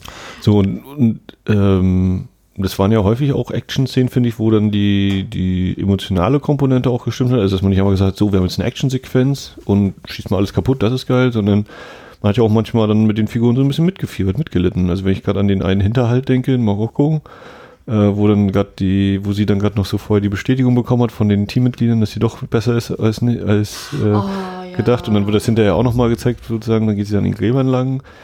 Also, äh, also das sagen, hat dann doppelt und dreifach gewirkt. Obwohl man eigentlich wusste, okay, jetzt werden hier wahrscheinlich einige draufgehen oder so. Ja. Oder, ne? Also den ich fand der Hinterhalt kam jetzt nicht großartig überraschend, mhm. weil man das ja schon gut angedeutet gesehen hat, der Polizei und dass die korrupt waren alles. Aber der hat mich ganz schön gekriegt. Also ich fand, das mhm. hat schon mein Herz hungern lassen. Ich fand, das haben sie echt mal ganz klasse inszeniert. Und ich muss auch sagen, dass da viele Figuren waren, die ich mir lieb, die ich lieb gewonnen hatte, da wirklich draufgegangen sind. Ähm, das fand ich vom Emotion, Zwischenmenschlichen und auch von sozusagen von der Filmsequenz, wie sie es aufgenommen haben, fand ich das unglaublich bewegend und gleichzeitig aber auch sehr stark gemacht. Also ich fand, das war, war für mich einer der Höhepunkte dieser Serie tatsächlich. Mhm, auch wieder starke Spezialeffekte, so wenn das Auto da in die Luft fliegt, das eine. So, da haben wir schon wieder ordentlich. Da, da finde ich, hat man gesehen, dass durchaus Geld auch für praktische Effekte da war und nicht mhm. nur für Rechnerleistung. Ja, das auf jeden Fall. Das sehe ich genauso tatsächlich. Ich weiß jetzt gar nicht, was ich noch sagen wollte. Ich hatte gerade auch noch einen Punkt gehabt, den ich darauf ansprechen wollte. Ach nee, dann machen wir einfach weiter. Actionkamera. Achso, ich fand das zum Beispiel auch, ich weiß, das war noch da, ich glaube, das war bevor sie das erste Mal nach Seoul zurückgekehrt sind. Äh, wo dann sozusagen ihr, ihr korrupter Kollege in der Botschaft mhm. sozusagen da ist, der dann erschossen wird oder vergiftet wird, was sozusagen auf freier Fläche und dann schießt dann der Jerome, versucht dann die beiden sozusagen zu erschießen, dann kommt nachher diese Geheimgesellschaft und holt den ja dann ab und dadurch sind sie gerettet mhm. und wie dann Goeri ganz nervös da ist mit ihren, die Patronen nicht nachgeladen kriegt und, ich weiß, und er ja. sozusagen als Stuntman, aber halt kein Geheimdienstagent und nichts, aber so, immer so furchtlos davor prescht, weil er einfach ein Mensch ist, der einfach handelt und dann denkt. Das ist ja, der vor allem, ja, der denkt, das ist der einzige Strohhalm. Wenn ich den Strohhalm nicht gegriffen kriege, dann ist es vorbei, so ungefähr. Ne? Und der es ja unbedingt wissen will. Also ist ja auch durchaus nachvollziehbar gezeichnet mit dem Tod des kleinen Jungen. Äh, ja. Das meine ich eben, ne? Denn du hast eben diese emotionale Bindung durchaus auch bei den Action-Szenen dabei. Finde ich. Ja. Ja, dann kommen sie auf jeden Fall nach Seoul zurück und dann lernen wir ja als erstes mal äh, sozusagen das Team von Goeri und ihre Chefs kennen tatsächlich. Äh, also wir haben ja sozusagen äh, den einen ja schon gehabt, den Second Lead, den sozusagen Giyose, den haben wir ja schon kennengelernt gehabt. Ähm, aber dann kommen ja noch andere ins Spiel. Dann haben wir ja sozusagen ihre liebenswerte Kollegin, die Yuasuk, also die wird ja von Wang Boran gespielt und die, die, die Schauspielerin finde ich unglaublich sympathisch, die ist niedlich, die habe ich auch schon mal gesehen gehabt vorher in What's Wrong with Secretary Kim ist sie auf jeden Fall mit am Start und ich bilde mir ein, sie war auch noch bei, ach Gott, ich weiß gar nicht, ähm, müsste ich jetzt mal überlegen. Da kannst du hier gucken und ich kann sagen, also die ist natürlich sehr direkt. Fight for My Way war sie auch noch dabei, das war das, Entschuldige. Und das ist für mich auch so manchmal das Gefühl so, ah, solche Leute arbeiten beim Geheimdienst, echt? Es ist jetzt ein bisschen äh, Slapstick-Momente gehabt, ne? ja, ja, so, auch so ein bisschen direkter, ein bisschen mehr so nach Straße oder nicht, nicht so nach, nach hochgebildet oder so, finde ich. Also die anderen fand ich gar nicht, aber ich habe gedacht, dass die beiden Hühner im Team so, weißt diese mhm. beiden noch recht unerfahrenen und äh, gar keine Mädels sozusagen. Ich glaube, sie war ja auch eine ITlerin tatsächlich. Ja. Ähm, ja, also sie wirkte sehr, sehr zur Auflockerung, als wäre sie viel für die Auflockerung grundsätzlich erstmal da, so innerhalb der Serie. Ja, dann haben wir noch diesen Vorgesetzten, den ich aus Man to Man kannte. Der Min? Äh, ich glaube schon, dass es Min ist. Ja, genau, Min J. Äh. Schick. Der wird gespielt von äh, Jungmann Schick. Aha, kann man sich gut merken. Ähm, genau. Ähm, den, hat, den Schauspieler, da habe ich das, das gegenteilige Problem gehabt zum Second Lead. Den habe ich vorher, wie gesagt, im Man to Man gehabt und da war er so ein, so ein total, er hatte eine ganz tolle Rolle, sagen wir es mal, wie es ist. Und ich finde auch, dass der unglaublich von Natur aus unglaublich sympathisch aussieht auch. Und ich kann das, also bei dem, als dann diese negative Entwicklung kam, ich konnte habe ich ihm gar nicht geglaubt. Ich dachte, weil der spielt im Geheim noch für die Guten. Da hatte ich genau das Gegenproblem gehabt bei dem Sichten dieser Serie. Äh, kann, da kann man mal sehen, wie gut die als Schauspieler auch sind. Das hat mir gut gefallen. Ja, ich meine, er hat natürlich auch so ein bisschen dieses ständige, ja, aber wenn ich diesen Job nicht mehr habe, was passiert dann mit meiner Familie? Und ich muss an meine Familie denken und ich denke, ja, okay, ich habe es gehört schon beim ersten Mal. Ja, aber das ist aber der, dieses typische... Klischee, ja. Ja, ist aber auch das konfuzianistische Gedankengut, was in, der, in Korea wirklich immer noch vorherrschend ist, tatsächlich. Ja. Das ist ja bei äh, Goheri auch so, ne? Die hat ja diesen Job, äh, um ihre Familie zu versorgen, weil ihr Vater gestorben ist. Mhm. Das, das ist ja bei ihr genauso angeknüpft, ihre Motivation, dass sie den Job, egal äh, ob sie gegen die Prinzipien gehen muss oder nicht, dass sie den ja eigentlich behalten muss, dass sie darauf ein bisschen angewiesen ist, tatsächlich. Ja, und dann haben wir natürlich auch noch unseren äh, geheimen Helden, den Kang Jo-shul, sozusagen unser erst als verdallerter Alkoholiker eingeführter, ich glaube, Boss ist das auch, mit dem er halt sich Goheri unglaublich gut versteht.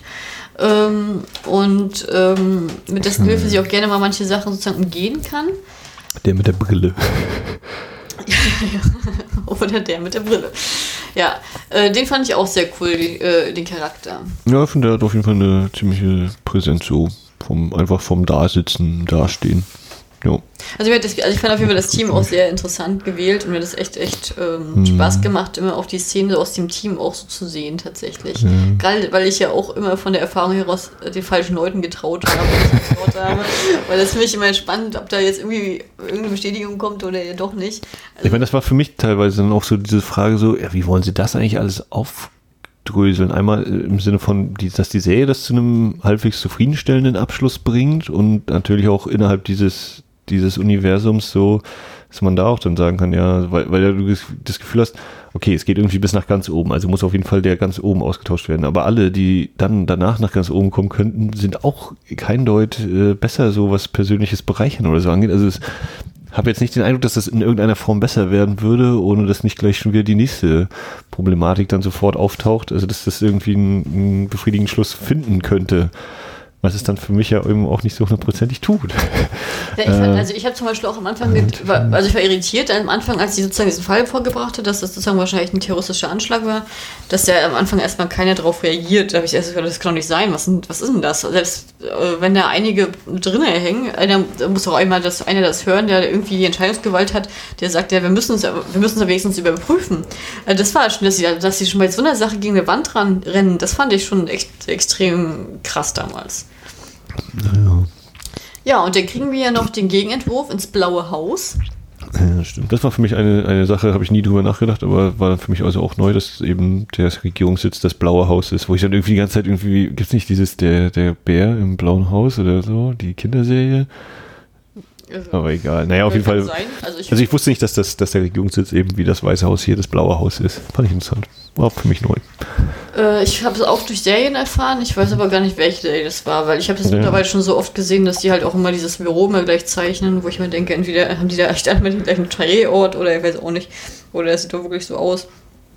Ähm, ja, das war zum Beispiel für mich ich weiß nicht warum, aber das war für mich der langweiligste Part der Serie, diese politische Triegenspinnerei.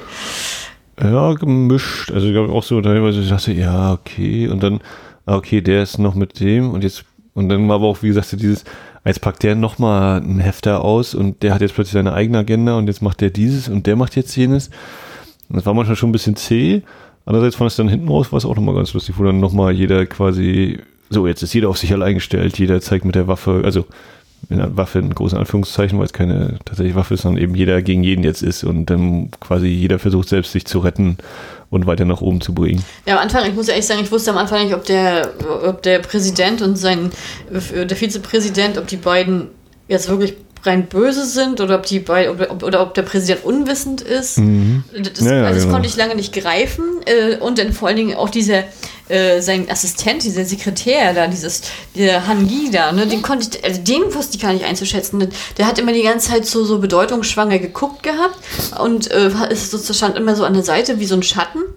Und da mhm. wusste ich lange nicht, ist der jetzt, also ist, ist jetzt der Präsident böse und er wird sozusagen den Präsidenten ans Messer liefern, dass er sozusagen den anderen nachher mhm. hilft, dass er nachher die Figur ist, die helfen wird von innen.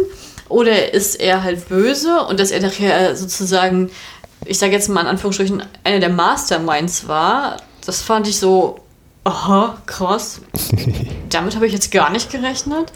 Also, ich habe die ganze Zeit gedacht, er sieht aus wie der letzte Loser und guckt auch so wie der letzte Loser. Deswegen habe ich ihm das gar nicht zugetraut, dass er auf einmal hier eine auf dicke Hose macht. Hm. Also, das war schon für mich eine krasse Entwicklung. Ja, also, der, also grundsätzlich ist es ja durchaus auch interessant, eben zu sehen, so, aha, jeder hat irgendwie seine eigenen Interessen, jeder steckt irgendwie mit drin, aber will eigentlich was anderes vielleicht damit erreichen oder nochmal andere dann wieder unter Druck setzen, sonst wie. Aber irgendwie, ja, ich hatte gedacht, oh ja, ist doch ein bisschen sehr, sehr viel äh, verschiedene. Also was ich zum Beispiel hm. fremdlich war, wo ich gar nicht klar kam, ist, wenn Min sozusagen seine unter ihm unterstellte Korean nordkoreanische Söldnertruppe da holt, die alle aussehen mit ihren Schnurrbärten und, ja. und ihren Fliegerjacken, äh, die wirklich äh, durch ihren schlechten Stil eigentlich in der Gesellschaft schon auffallen. ähm, ja, totale super Truppe. Ja, mit ihren Folteraktionen und was weiß ich da ist. Ich meine, da haben wir noch mal hier diesen Nordkorea-Touch mit drin, klar. Mhm. Ähm, aber das war für mich auch so eine Truppe, wo ich mir dachte, oh, die Szenen kannst du aber echt kurz halten. also das war jetzt nicht so meins. Ja. ja. Ich will mal kurz so auf die Inszenierung kommen.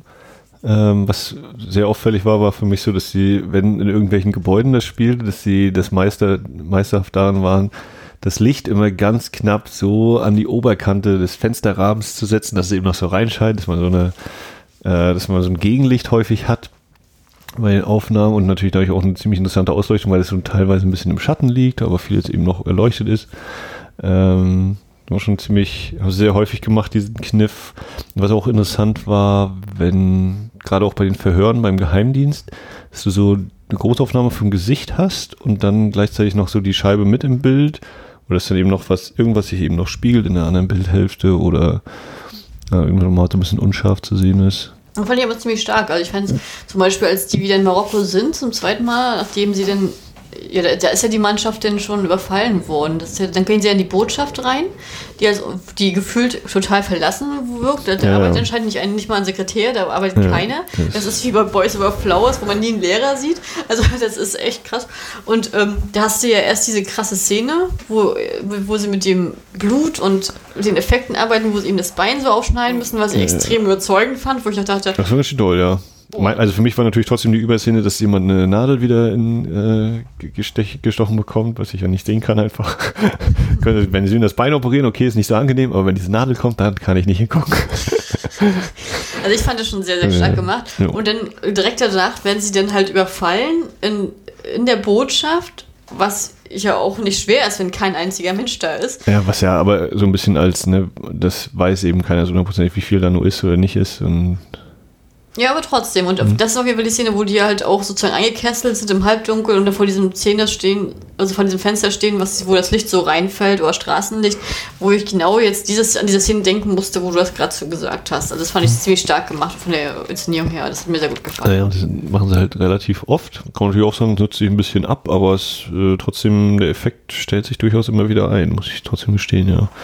Und ich finde es auch krass, äh, also ich, wenn wir schon dabei sind, wenn es zu sagen, da kommt ja für mich auch gleich der, dieses klassische Action-Drama, Tod, äh, Gefahr und Humor so zusammen, wenn sie in die Keller rennen und er dann sozusagen gar nicht weiß, was passiert, also hier Dalgon und dann halt sagt, um die abzulenken, da kommt gleich was, da kommt gleich was, wo ich mhm. nachher denke so, oh, die knallen dich doch gleich ab, ach nee, geht ja nicht, du bist ja der Hauptcharakter, das ist auch der Einzige, der nicht vor der der auch wirklich vor der Wand hervorkommen konnte, super. Und auf einmal kommt er aus dem Nichts, ne, ohne dass er natürlich berührt wäre, dieses Riesenloch in der Botschaft, so, ich dachte so krass. Krass. Ja. Durch wen wird denn das eingeleitet? Durch Edward oder wer, das, wer da Ich glaube, ja, es müsste durch. Äh, wie, wie war nicht, äh, nicht Shadow, sondern nur doch Shadow, ne? Sham Shamael? Samuel. Samuel, den Namen schon. Samuel. Ja, im, bei den deutschen Untertiteln steht da Shamael oder so steht nicht Samuel auf jeden Fall. Ja, Im Englischen sagen Naja, aber äh, genau, war durch, dadurch. Mh, ähm, ja. Das war mal einer der wenigen Momente, wo ich auch so dachte, boah, das haben die jetzt in den fünf Minuten gerade alles äh, manipuliert und zurechtgemacht. Also nicht das jetzt in der Botschaft, sondern nachher, wenn er mit diesem Journalisten sich trifft und dem Journalisten hinterhergeht, der auf dem Hotelzimmer ermordet wird. Das, Aber das war einfach eine blöde Szene, das hätte man im Nachhinein streichen können. Das habe ich, glaube ich, entweder verpasst oder das wurde einfach wirklich nicht weiter ausgeführt. Also, ne, der wie, äh, Char lernt halt so einen Journalisten kennen oder jemand gibt sich als Journalist aus. Und, Also Zoll wieder? äh, soll ihn dann, verfolgt ihn dann so ein bisschen heimlich in einem Hotelzimmer und da ist er dann, liegt dann plötzlich ermordet rum. Und läuft da jemand hinterher, der möglicherweise der Täter ist.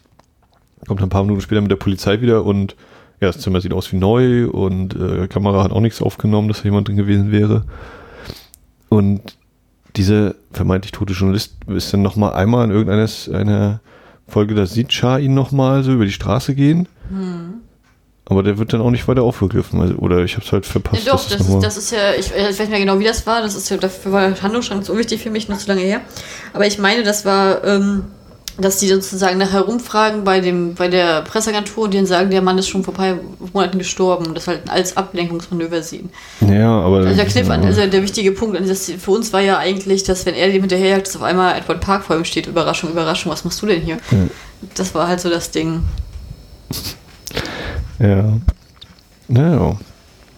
Ähm, ja, fand ich sehr krass. Mich hat zum Beispiel diese Organisation, die hinter diesem Samuel stand, gar nicht so doll interessiert. Ich fand das auch so. Hm. Ja, das war dann auch nochmal eine dieser Sachen, nachdem wir jetzt schon zehn Leute mit 25 Akten mit kompromittierenden Bildern und möglich äh, und, und schlimmen Geschäftspraktiken rausgeholt haben, kommt jetzt nochmal die Oberkarte, mit der nochmal alles auf den Kopf gestellt wird. Es gibt übrigens diese geheim, geheime Organisation. Ich meine, es wurde schon Ja, gut, immer die aufgebaut die wurde über die Folge, über die, ja. über die Staffel hinweg, aber es war echt so dieses, ach so, okay. Ja gut, aber Verschwörungen sind immer Zwiebeln, ne? Ja, Das ist ja nun mal so. Das, äh, Ja, aber das war irgendwie noch so, hm, ja, weiß ich nicht, das hat mir für mich nicht so ganz hundertprozentig. Da habe ich, also entweder habe ich gedacht, das ist jetzt mir zu viel, oder ich habe gedacht, oh nö, das ist nicht die Richtung, die ich gern hätte. Vielleicht auch, weil ich dann so dachte, naja, es wird irgendwie nicht so zu einem, was ich immer wieder schon angedeutet habe, der, der Abschluss der, Serie, der dieser Staffel oder der Serie. Es war halt nicht so hundertprozentig meins, weil ich schon irgendwie gedacht habe, okay, diese ganze Verschwörung wird aufgelöst und die beiden, Char und Go, können gemeinsam in den Sonnenuntergang reiten, so ungefähr, aber es Das ist ja überhaupt nicht der krass. Es ist, Fall. es ist echt krass, wie oft du aufs Inhalt zu sprechen kommst. Ähm, ja, das ist so wahrscheinlich mein, vielleicht noch der größte Kittelpunkt auf relativ hohem Niveau. also ich würde auf jeden Fall gerne, bevor wir überhaupt zum Ende ansatzweise nur kommen, Ja, ja. würde ich gerne auf jeden Fall nochmal über ähm, die Rolle von dem Piloten sprechen, dem Vogie. Mhm. Und natürlich Okay. auch noch, und dann noch über Jess, Jessica natürlich, die dürfen wir ja nicht vernachlässigen. Ne? Ähm, also ich fand zum Beispiel, ich fand zum Beispiel sehr, sehr stark, als die in Marokko sind und dann ähm, versuchen halt diesen Piloten aufzusuchen, so, zu suchen, dass die, der Geheimdienst wieder wirkte, als hätte er keine Ahnung und keine Lust oder so inkompetent, während denn unser kleiner Stuntman dann sagt, okay, der, der muss doch viel trinken, der muss doch Trinken kaufen. Und und äh, von Haus zu Haus wie ein Äffchen springt und äh, ohne Atempause. Und immer wenn die Drohnen nicht da sind, mit Goerie heimlich sozusagen als Navigator, die ist dann am Ende doch verkackt, ähm, das fand ich war zum Beispiel auch eine, ist auf mich eine sehr einprägsame Szene, die ich äh, sehr, sehr cool fand. Und wie er dann sozusagen da steht wie so ein Jedi auf einmal, der Ich hab dich äh, in der Kammer, das äh, war für mich so auch so eine der ähm, bildstärksten Momente tatsächlich in der Serie. Hat mir sehr, sehr gut gefallen. Und auch dieses, gerade dieses, dadurch, dass wir den, den ihn als Junkie da haben und die alle sich mal über ihn kümmern müssen und gerade mit der Containerfahrt wie den Goeri und ähm, da so zusammenwachsen können dadurch, das fand ich, äh, hat mir in der sich ganz gut gefallen. Also weiß ich gar nicht, ob ich das jetzt da die Bilder so, oder vielleicht denke ich auch an eine andere Szene irgendwie, aber also, ja, war nicht verkehrt oder so, aber ich hätte jetzt nicht gesagt, dass das der Höhepunkt war. Ja, ich sage nicht, dass der Oder- Höhepunkt ist, es war einer meiner Äh, Höhepunkt, Höhepunkte. hm. Ja, also dieser, dieser Flaschenhaufen auf dem Dach, das war schon lustig. Ja, es hat was gehabt, ne? Ich glaube, er hat sich unter den Flaschen versteckt, aber wir können nicht sicher sein, es dauert zu lange, wenn wir das alles umgraben würden. Also ich weiß ja nicht, wie es äh, tatsächlich ist, aber mein Eindruck war, die haben da wohl kein Pfandsystem.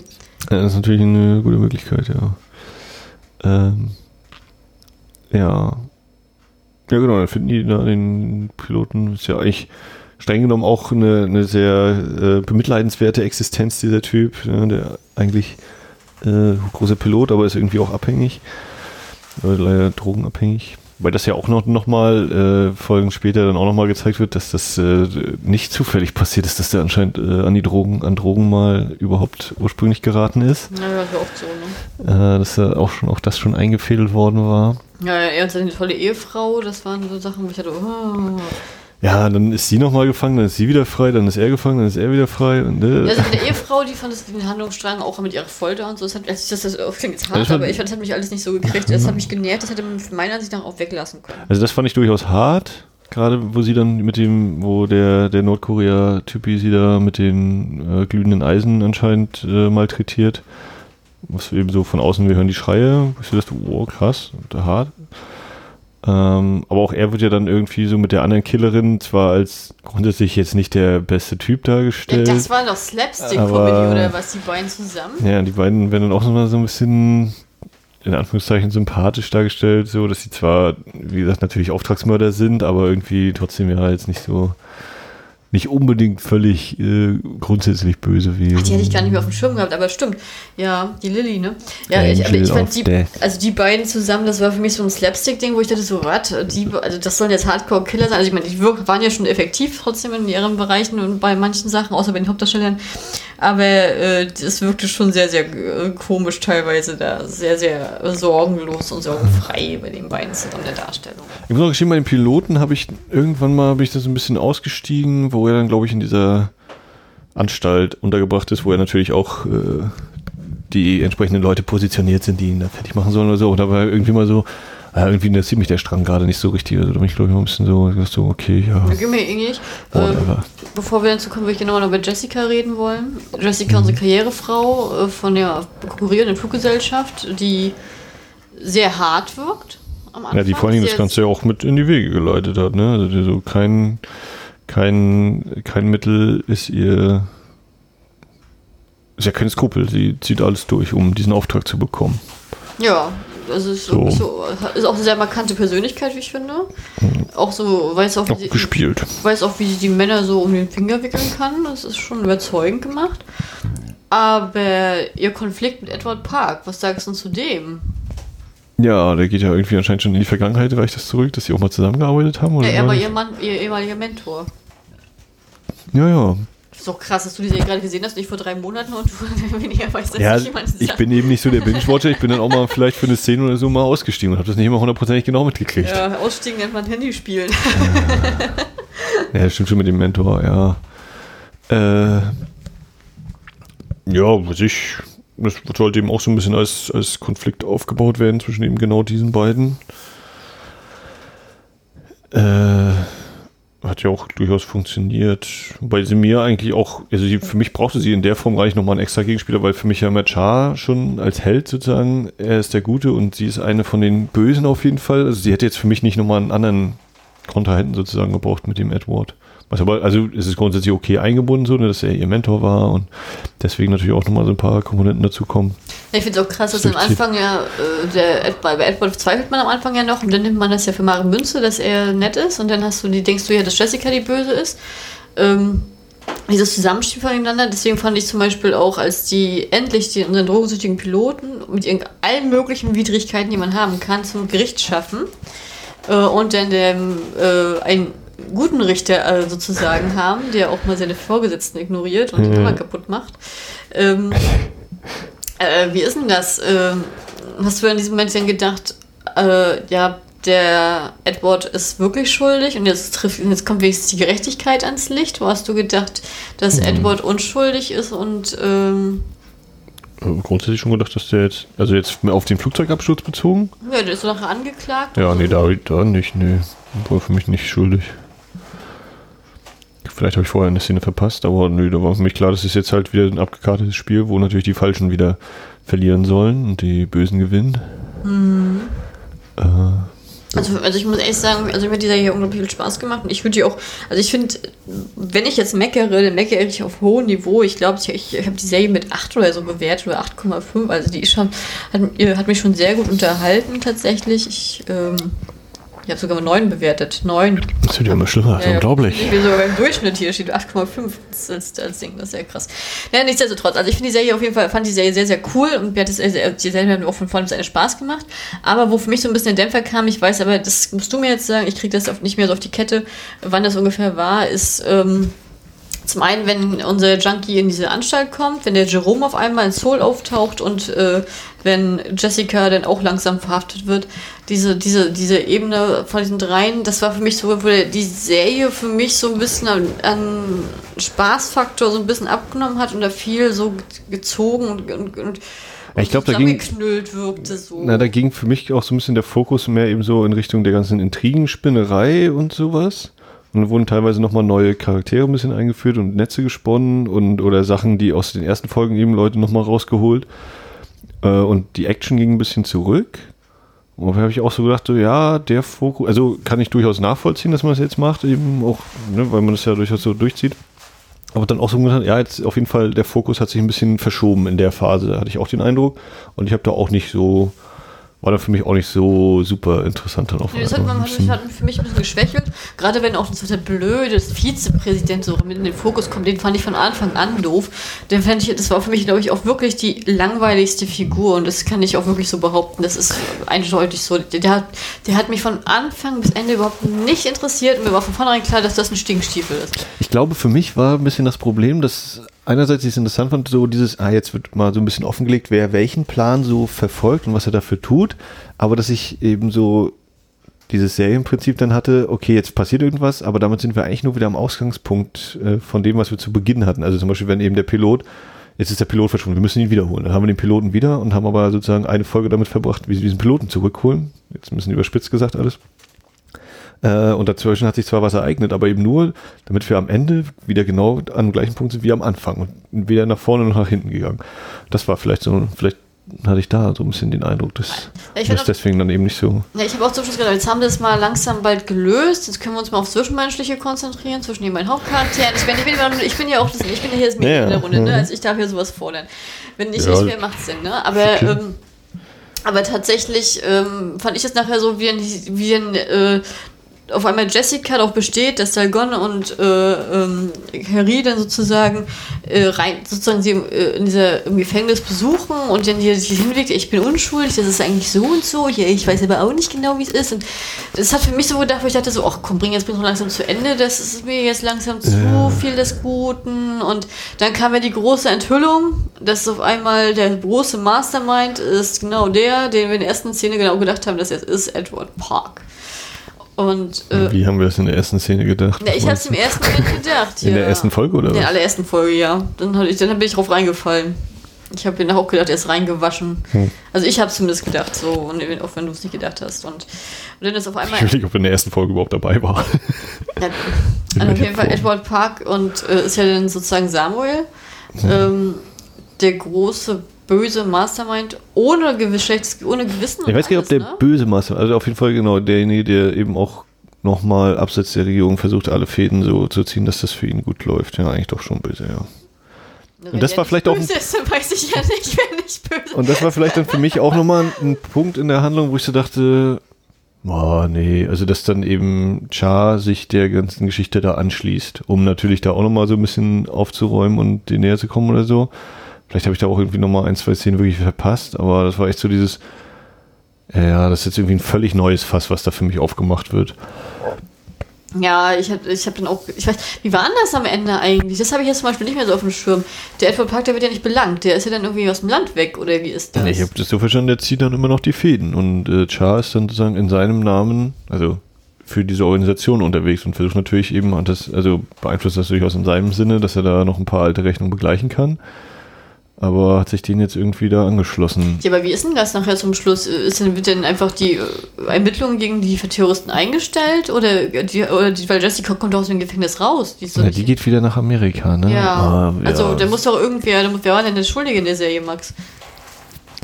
Das ist eine gute Frage und es wurde aufgelöst. Ich weiß es nicht mehr. Es ist wahrscheinlich auch tatsächlich dann da nicht mehr so wichtig gewesen. Äh. Weil dann eben ja Chars äh, Rachefeldzug irgendwie weitergehen soll innerhalb dieser Organisation. Ja, wie war das denn? Na, der, Prä wer war, ich weiß schon gar nicht mehr, wer dann eigentlich Präsident war zum Schluss. Kann ich auch nicht mehr sagen. weiß ich auch nicht mehr. Ja, wieso wurde denn der, ich glaube, das, war das nicht der Vizepräsident oder wurde der, das, wurde der überführt? Das war doch gar nicht ja, so. der Vizepräsident, also er war auf, er ist, dieser, der Innenminister ist kurz zum Präsidenten geworden, in dessen Interim.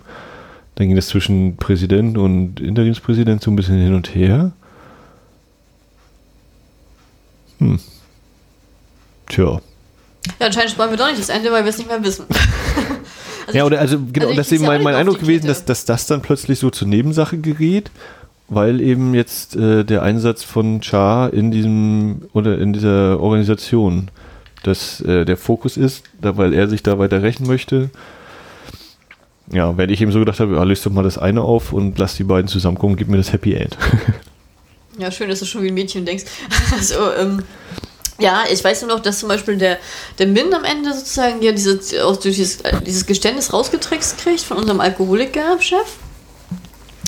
Das weiß ich noch, und der geht dann in dieses Gefängnis und da verrät er halt irgendwie alles, da verrät er sozusagen den, ähm, den Sekretär, der bis dato sozusagen im Koma lag. Ne, äh, Koma. Ja, ich glaube, der war am Anfang wirklich weg und dann kam jetzt, der ist nur halt früher aufgewacht als erwartet. Ähm, verrät den irgendwie, ich weiß nicht, der wird dann glaube ich auch ja, die holen alle eben ihre Akten aus dem Schubladen und ja, der mit diesem und hier, die haben doch auch schon eine Beziehung gehabt und bla bla bla. Ja, aber wie kam denn Jessica frei, sag mal? Das muss doch einen Grund haben. Ja, es gab einen Deal. Äh, Punkt. Es gab einen Deal. Ich glaube, die haben sie dann auch so halb unter der Hand rausgeschafft, ne? Und weil dann in Amerika wäre dann kein Auslieferungsabkommen oder ach, ach ich weiß auch nicht. Äh, okay, das ist jetzt hier die absolute Schwachstelle dieses Podcasts. Ähm, nee, das ist auch ein Schwachpunkt der Serie. Also bei mir ist es jetzt zwei Monate, aber bei dir zwei Tage. Das ist ja krass. Das, aber na gut. Ähm, denn, aber ich finde es interessant, es war anscheinend für uns beide nicht so wichtig, dass wir es beide nicht in Erinnerung haben. Ja. Das ist natürlich schade, dass wir mit Vereinten Kräften auch nicht weiterkommen.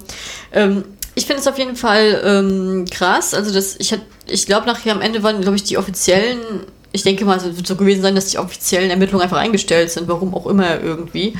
Ähm, und das. Ah, warte mal, so war das. Die haben sozusagen die, die Jessicas Firma hat die Schuld gekriegt, die mussten den Fall hinnehmen. Mhm. Das war das Ding.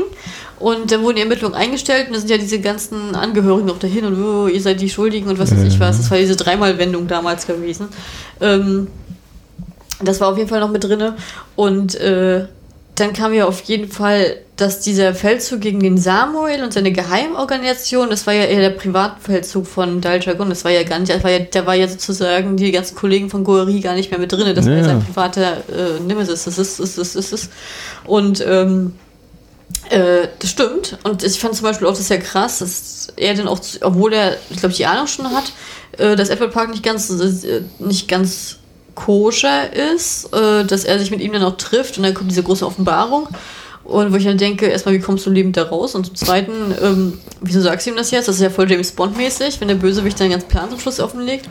Ähm, hätte er auch bis zum Schluss in, ja, im Dunkeln lassen können, ne? Wäre jetzt auch nicht das Problem gewesen. Dann wäre vielleicht eventuell doch mal leichter zu töten gewesen, was ja anscheinend unmöglich ist bei einem Stuntman.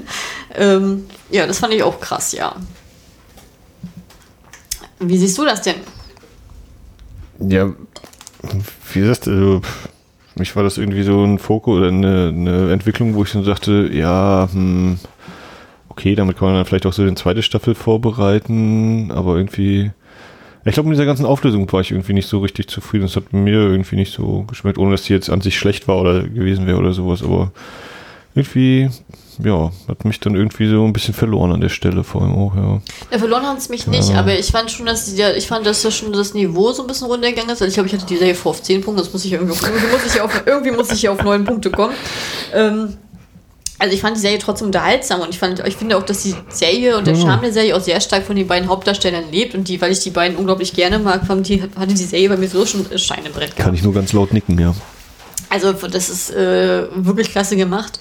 Aber ich fand auch dieses Verschwörungsding am Ende, das habe ich auch ein bisschen gedacht, oh, äh, grad, also gerade das mit dem Vizepräsidenten. Ich finde, finde es wirkte vor allem so wie, so jetzt habe ich hier nach 15 Folgen das fast abgeschlossen und jetzt machen wir aber nochmal ein richtig großes neues Kapitel auf. So, und wo ich dachte, ja, nee, warum? Mach doch erstmal das eine Buch fertig. Ach, so den Eindruck hatte ich gar nicht, aber ich habe die ganze Zeit gedacht, na okay, also ich, als ich, ich habe ja das nur Woche von Woche zu Woche gesehen, immer zwei Folgen. Mhm. Und ich habe nachher gedacht, so ab Folge 12, okay, jetzt kommen sie langsam mal zum Ende, damit wir noch unsere, unser Happy End mit den beiden haben. So, das war so das Ding, wo ich, wo ich ein bisschen so hin äh, ähm, gewollt habe. Und dann kam halt dieses ganze Wendung hier, Wendung da, auf einmal ist der Jerome da, dann ist Jessica im Gefängnis, also Jessica ist es eigentlich doch nicht, dann kommt ja der Samuel. Dann treffen die sich da tausendmal auf, auf dem Dach und alle wollen nicht das, was die andere macht. Äh, ja, das, das wollen dem anderen nicht in die Hände spielen. Und es war für mich so, so viel politisches Intrigenspinnerei-Ding, wo ich dachte, so, ich möchte eigentlich um die Hauptdarsteller zusammen sehen. Das war so eigentlich mein Ding, mhm. dass die zusammenkommen, um dann, ein bisschen, um dann ein bisschen Leichtigkeit wieder reinzubringen, weil das war halt eine sehr düstere Phase auf allen Ebenen, dass da so ein bisschen die, die Leichtigkeit auch komplett raus war. Und deswegen fand ich das auch extrem krass, als dann zum Beispiel äh, Dagon in diese Falle gelockt worden ist und diese Fabrik wo er noch so umgebracht werden sollte. Wo, mhm. Also im Falle gelockt. Also ne, er war bei Edward Park. Edward Park hat sozusagen James Bond-mäßig seinen großen Plan aufgelegt und dann sollte er äh, getötet werden, neben, neben dem Piloten, war das glaube ich auch, den sie mhm. herausgeholt hatten. Und die Halle brennt ab, wo ich dachte so, okay, mein Plan geht gleich auf, die Zeit reicht nicht für eine Liebesgeschichte. Das war noch so ein Ding, wo ich dachte, das, also ich glaube, also äh. ich, ich glaube, das Folge, ich glaube, das ist ja schon Folge 15 oder ja, 14. schon ziemlich weit hinten, ja. ja, und da habe ich schon gedacht, oh, jetzt kriege ich Magenschmerz mit meiner Hoffnungs-, äh, mit meiner Idealversion am Ende. Also das habe ich auf jeden Fall noch so in Erinnerung gehabt, das weiß ich noch ganz genau. Und ich weiß aber, dass die Fabrikszene ziemlich, sehr, ziemlich stark inszeniert war und ich es total kurios fand, dass unsere Auftragskiller auf einmal ihn gerettet haben. Ja, ja, dass sie auf so quasi die Guten werden so, ja, wie gesagt, das war auch so ein bisschen, naja. Ne, fand ich komisch. Also ich, okay, ich hätte gedacht, wenn ich jetzt Auftragslage wäre, lass ihn brennen. du kriegst das Geld, ist ja der Flop erledigt. muss gar nichts mehr machen, so. ja. Ja, die haben ein bisschen ihr Gewissen entdeckt gehabt. Ordnung und mal eine Wendung. Ja, ja. Also, man könnte vielleicht zusammenfassend sagen, so ganz zufrieden sind wir mit den Entwicklungen am Ende nicht. Nö, das würde ich nicht sagen. Das, das, sehe ich nicht so. Ähm, okay, ich also, schon. Ja, ich weiß Ich bin mit den Entwicklungen am Ende nicht so hundertprozentig. Ich habe dir gesagt, bevor du die Serie anfängst zu gucken, du wirst am Ende was zu meckern haben. ich, ich, wusste, ich wusste, dass dir die Serie nicht, das Ende nicht, dass dir das Ende nicht schmecken wird. Ich meine, du bist jetzt nicht die Einzige, da gab es so einige, da sich die ja, also, so gespalten. Ich habe ja, auch, so, ne? hab ja auch zwischendurch mal angefangen zu überlegen, was war das eigentlich mit dieser Anfangsszene da in der Wüste? wird das nochmal wird das nochmal aufgegriffen? Naja, nee, ich nee. Das ist bei mir meistens so, ich denke, ja, wir haben nur noch diese eine Szene, was hat das damit auf sich? ich hatte die nach acht Wochen total vergessen. Ich glaube, bei uns, ich glaube, bei Vagabond, da gab es auch noch Feiertage zwischendrin, dass man auch mal eine Woche nichts hatte und so. Also das war so, hm. Ähm, nee, und ich fand äh, die Fabrikszene sehr stark und als dann auf einmal, also ich habe mir, hab mir schon gedacht, dass er nicht tot ist, aber ich fand es schon krass, dass die anderen das nicht erfahren, vor allem den Gori nicht erfährt. Und ich fand zum Beispiel die Szene, wenn sie vor, also wenn sie dann entdeckt, dass er, dass er die Leiche, der verkohlte Leichnam vor ihr soll er sein. Und ich habe immer gedacht, dass sie das noch rauskriegt, dass er nicht, dass er das nicht ist. Und wie sie dann so bitterlich äh. so am, am, Grab von ihm weint, das fand ich auch so herzerreichend. Das fand ich auch wieder toll gespielt. Da habe ich dann auch so kurz gesagt, hey, jetzt geh doch zu ihr hin, Mensch. Warum gehst du denn jetzt nicht zu das ihr hin? Das habe ich auch gedacht. Ja, also was, was hätte ich denn jetzt davon ab? Haltet ihr das doch weiter geheim irgendwie auf irgendeine Art und Weise oder so, aber ja. Okay, ja. Aber genau das gleiche habe ich auch gedacht. Und, äh, und ich meine, ach, und ich habe auch so gedacht, okay, jetzt geh hin, geh hin. Und, und dann, das war für mich das, wo mein Kartenhaus, was die Romantik jetzt zusammengebrochen ist, wo ich dachte, okay, das Ding ist jetzt durch. Das, wenn wir, die, die kommen nicht mehr zusammen. Die sind zwar füreinander bestimmt und es passt so perfekt, aber an sich, es gibt, wir müssen erstmal die Bösewicht sozusagen crashen, bevor wir weiterkommen können. Und dann habe ich nämlich gedacht, weil ich kenne ja nun deine Haltung und was du in Filmen und Serien und so magst und was du nicht magst und da, was glaubst du? Und da unterscheiden wir uns ja mal so ein bisschen.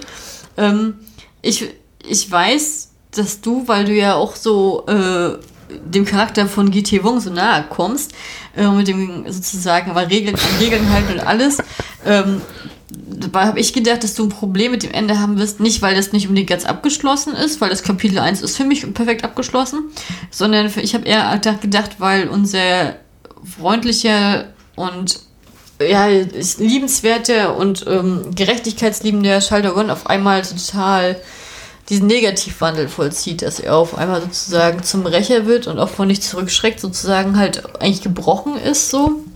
Und dass er dann halt auch böse Sachen macht am Ende ähm, wie Leute umbringen und dass er halt in diese Organisation mit reingeht und alles.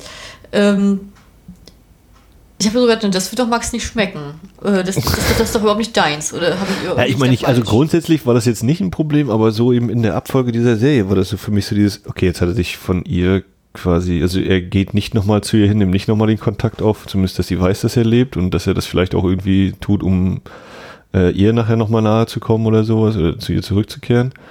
Nee, da macht er keinen Kontakt und jetzt fängt er halt an, da quasi auf eigene Faust ganz tief drin in der Scheiße zu fühlen. Ja, er will, das war, hat mich irgendwie so, ja, also ich kann es durchaus nachvollziehen so, aber ne? es, es, war für mich echt so dieses, Ja, nee, und weil das eben nochmal so ein Riesenfass ja aufmacht, aus dieser Organisation heraus will er jetzt irgendwas machen und ja, pff.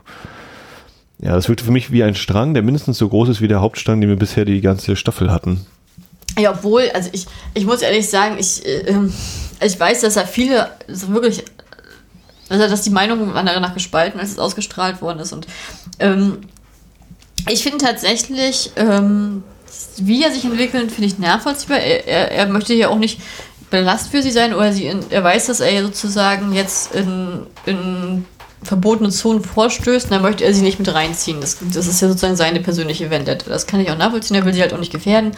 Und abgesehen davon, mit, mit sie als Wisserin kann er ja, da kommt er ja nicht weit in dieser Untergrundorganisation, weil irgendwie sickert das ja doch irgendwie durch und sie will ihn auch aufhalten und bla. Ähm, kann ich nur nachvollziehen. Ich fand es total krass, dass unser Hauptcharakter am Ende die Leute killt und dass er halt auch den Jerome sozusagen auf, mit, was war das, Säure überschüttet und ja, mit diesem Gas oder so. Gas, genau. Also, dass er dann halt auch so als Hauptcharakter das macht. Also, normalerweise ist das, ist das was du mir ja seit Jahren predigst, ist ja immer dieses, ja, der Hauptcharakter bringt keine Leute um, die, man, die, mhm. der, der Regisseur sorgt immer dafür und das Drehbuch, dass immer der Nebenmann das macht, dass unser Hauptcharakter sozusagen so eine reine Westenblei hat. Das, der, diese Wand ist doch hier durchbrochen in der Serie. Ja, ja, na, wir haben ja auch schon tote Kinder, von daher ist das alles. Ja, gut, aber Deswegen ist es gerechtfertigt. Nicht, die haben ja die Hauptdarsteller nicht gekillt.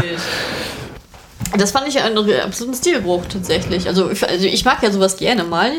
Äh, ich finde es ja, ich fand die, also mir hat diese Entwicklung zum Beispiel sehr gut gefallen. Ich fand das, fand das, ja, ich fand das sehr spannend und ähm, habe so gedacht, am Ende auch, also ich. Ja, also auch, das, also dass er da dann so total äh, kompromisslos wird und so, das finde ich durchaus auch interessant, aber für mich hat das einfach insgesamt, äh, war das so eine Entwicklung, wo ich so dachte, ja, wie gesagt, jetzt machen wir nochmal einen Strang auf, der mindestens genauso groß ist wie der Strang, den wir seit 15 Folgen ungefähr haben.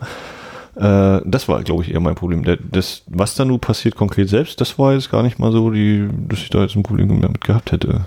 Ja, zum Schluss habe ich ja noch gedacht, habe ich, äh, das war auch wieder eine Prägung durch die Designated Survivor 60 Days.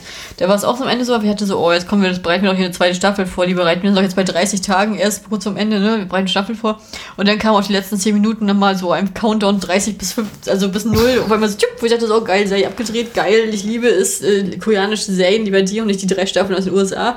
Ähm, hat mich total gefreut. Und ich habe gedacht, das kommt hier auch noch, war aber nicht. Da, da kam ja dann diese Klammer. Und ähm, das natürlich ergab es dann im Nachhinein auch Sinn, wo ich auch noch dachte, als er sie beschützt, oh, jetzt sag ihr doch, dass du da bist, Mensch. Aber das ist ja dann auch nicht der Fall. Ähm, ich fand, ich, ich, ich, musste damals, als das Ende, als ich das Ende gesehen hatte, musste ich drüber schlafen.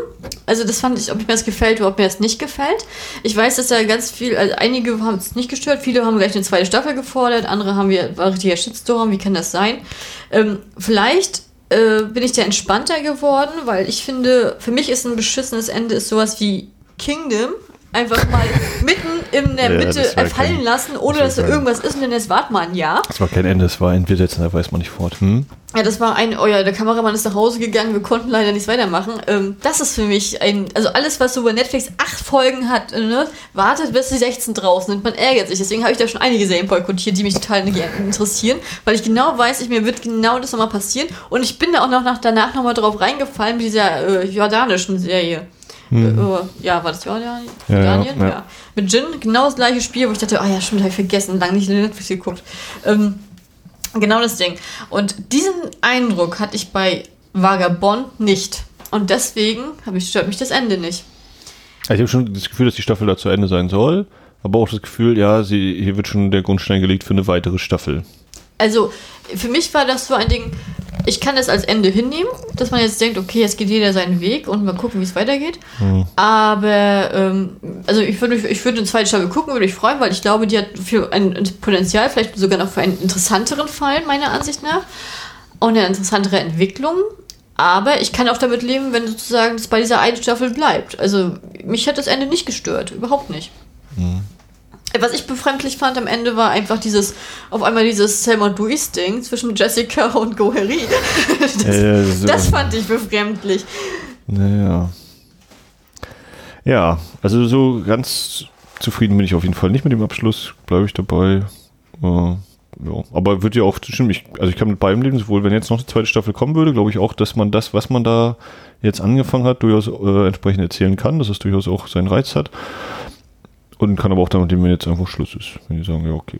Also ich finde, das wäre in diesem Fall. Terminpläne sind zu voll. Also ich finde, in diesem Fall ist das wirklich so, es geht so, es funktioniert so und es Kann funktioniert auch ein so. Spin-off machen hier mit den Killer-Korean, äh, mit den nordkoreanischen Killer und Oh, nee. dem Angel of Death. Nee, die, die fand ich so uninteressanter für die Figuren, wenn es gehabt. Nee, ähm, Naja. aber äh, das meinte ich halt damit. Also zum Beispiel bei Kingdom wäre es eine, eine Schande gewesen, wenn da keine zweite Staffel gekommen wäre. Und ich bin froh, dass sie die dritte Staffel gleich mitdrehen diesmal. Ähm, das ist, die kommt ja jetzt auch, ich glaube, nächsten Monat raus. Also diese, in ein paar Wochen ist Kingdom 2 da. Das ist nicht mehr lange hin. Ähm, tatsächlich. Und ähm, deswegen, also ich finde, also ich würde im Nachhinein, wenn ich das zusammenfassen sollte, mir hat Vagabond sehr gut gefallen. Ich fand auch, wenn, wir hatten ja auch schon die Folge jetzt aufgenommen, Kate und ich hier mit unseren BRK-Dramas oder allgemein auch gerne Ja. viele C-Dramas dabei von 2019 mit der Jahreszusammenfassung. Und äh, Lee Song-gi war für mich auf jeden Fall Schauspieler die absolute bombastische Neuentdeckung. Und das war sozusagen mein äh, Schauspieler-Highlight sozusagen des Jahres. Ähm, ja, Susie Bay hast du ja schon sehr oft von mir gehört, weil ich sie auch liebe. Ich kann, kann nur sagen, wer es noch nicht getan hat und mal eine richtig coole Serie mit Genre-Mix und allem sehen möchte, guckt euch bitte While You Were Sleeping an. Mit äh, Lee Jong-suk noch in der, in der Rolle mit dabei und Junge In. Äh, diese Dreier-Kombi ist auch absolutes Gold und ist eine sehr, sehr kurzweilige Serie. Das ist äh, die Serie, die ich immer wieder empfehlen kann, weil ich die echt fantastisch finde.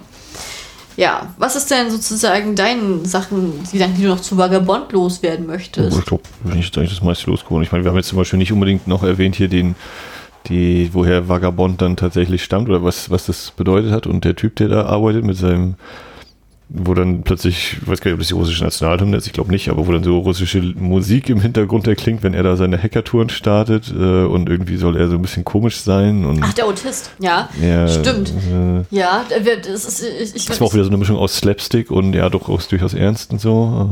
Ah, stimmt, das fand ich witzig, das war die so cool. Ja, das war cool. Also ein, ein gutes K-Drama gehört auch immer, wenn du Action hast, ein Hacker, äh, der entweder entführt wird oder irgendwas, dem ist nichts passi passiert in dieser, in dieser äh, Situation. Das fand ich äh, sehr äh, beachtlich. Ich ärgere mich auch sehr, dass ich Vagabond dieses Jahr geguckt habe, weil ich ja aktuell bei der K-Drama 2020 Challenge von Sharon mit teilnehme.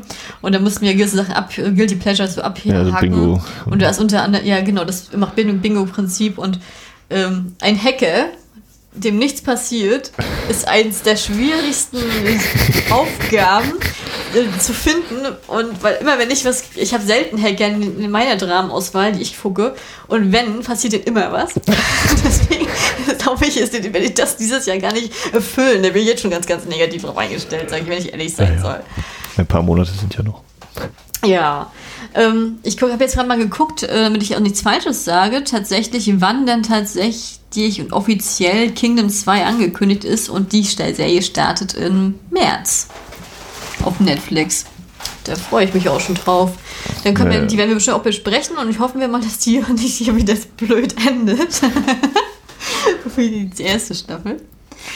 Ähm, ja, ansonsten kommen ja dieses Jahr, zumindest was aus meiner Perspektive gesprochen, extrem viele Serien mit meinen ganzen Lieblingsschauspielern raus, ähm, die letztes Jahr weniger gemacht haben. Mich Also sagen wir mal kurz, wir empfehlen beide, glaube ich, auf jeden Fall, dass man sich Vagabond anschauen sollte auf jeden oder kann. Fall. Ne? Und Auf jeden Fall. Also ich, wie gesagt, lasst euch von dieser kleinen Schwächelrunde am Ende nicht so ab, abschrecken.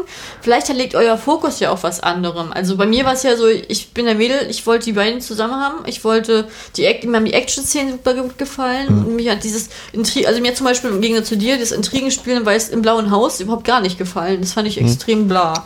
Das hätte, darauf hätte ich auch verzichten können. Ja. naja. Ja, also ich kann auch tatsächlich sagen, ja, würde ich empfehlen, kann ich, kann ich jetzt nicht äh, groß abraten oder so. Und ich glaube, die meisten werden ja Netflix besitzen, wenn uns hier mal jemand hört. Ähm, von daher sollte das auch keine große Hürde sein. Wir können natürlich keinerlei Auskunft geben, wie sich das auf Deutsch äh, darstellt, was da so vielleicht erklingt oder nicht erklingt. Äh, können nur empfehlen, original zu gucken mit deutschen Untertiteln oder welche Sprache ihr eben so drauf habt. Jo. Ja, ansonsten habe ich euch heute, äh, würde ich jetzt nochmal, also am Abschluss mache ich ja mal die Serientipps. Ähm, da würde ich euch jetzt mal noch drei südkoreanische Serien und eine taiwanesische Serie sozusagen empfehlen wollen. Ähm, Max, welche Serien sind denn das, über die ich heute noch kurz reden möchte in der kurzen Zusammenfassung tatsächlich? Die erste ist The Game Towards Zero. Die sagt mir tatsächlich noch gar nichts. Ja, diese Serie ist auch ähm, jetzt, äh, sind jetzt zwei Folgen rausgekommen. Das ist sozusagen das große Comeback von äh, Otekion von 2PM, eine der wenigen äh, K-Pop-Bands, die ich höre. Ähm, ist eine, Serie, eine übernatürliche Serie, die kann ich also auch von meiner Challenge wegstreichen. Geht im Grunde darum, dass er, wenn er Leute sieht, halt die letzten Minuten ihres Todes sieht. Vor ihrem Tod. Ja, vor dem Tod. Und ähm, also dementsprechend halt auch sehr zu Reichtum gekommen ist, indem er diese Dienste halt der heißt den Politikern und der High Society angeboten hat, die das für sich nutzen. Und eines Tages trifft er dann durch Zufall auf eine Polizistin, deren Zukunft er nicht sehen kann, was ihn extrem verunsichert. Mhm. Und, ähm, und, seit, und seitdem er sie trifft, kann er halt das Schicksal halt ändern von diesen Personen. Vorher konnte er es nicht. Und weiter bin ich noch nicht sehr geil gespielt, sehr ja. geile Kinematografie, sehr cool geschriebenes Drehbuch. Ähm, ich bin kein Krimi-Serien-Fan, aber diese Serie ist, finde ich, bis jetzt super toll, war ein toller Einstieg und ähm, lohnt sich.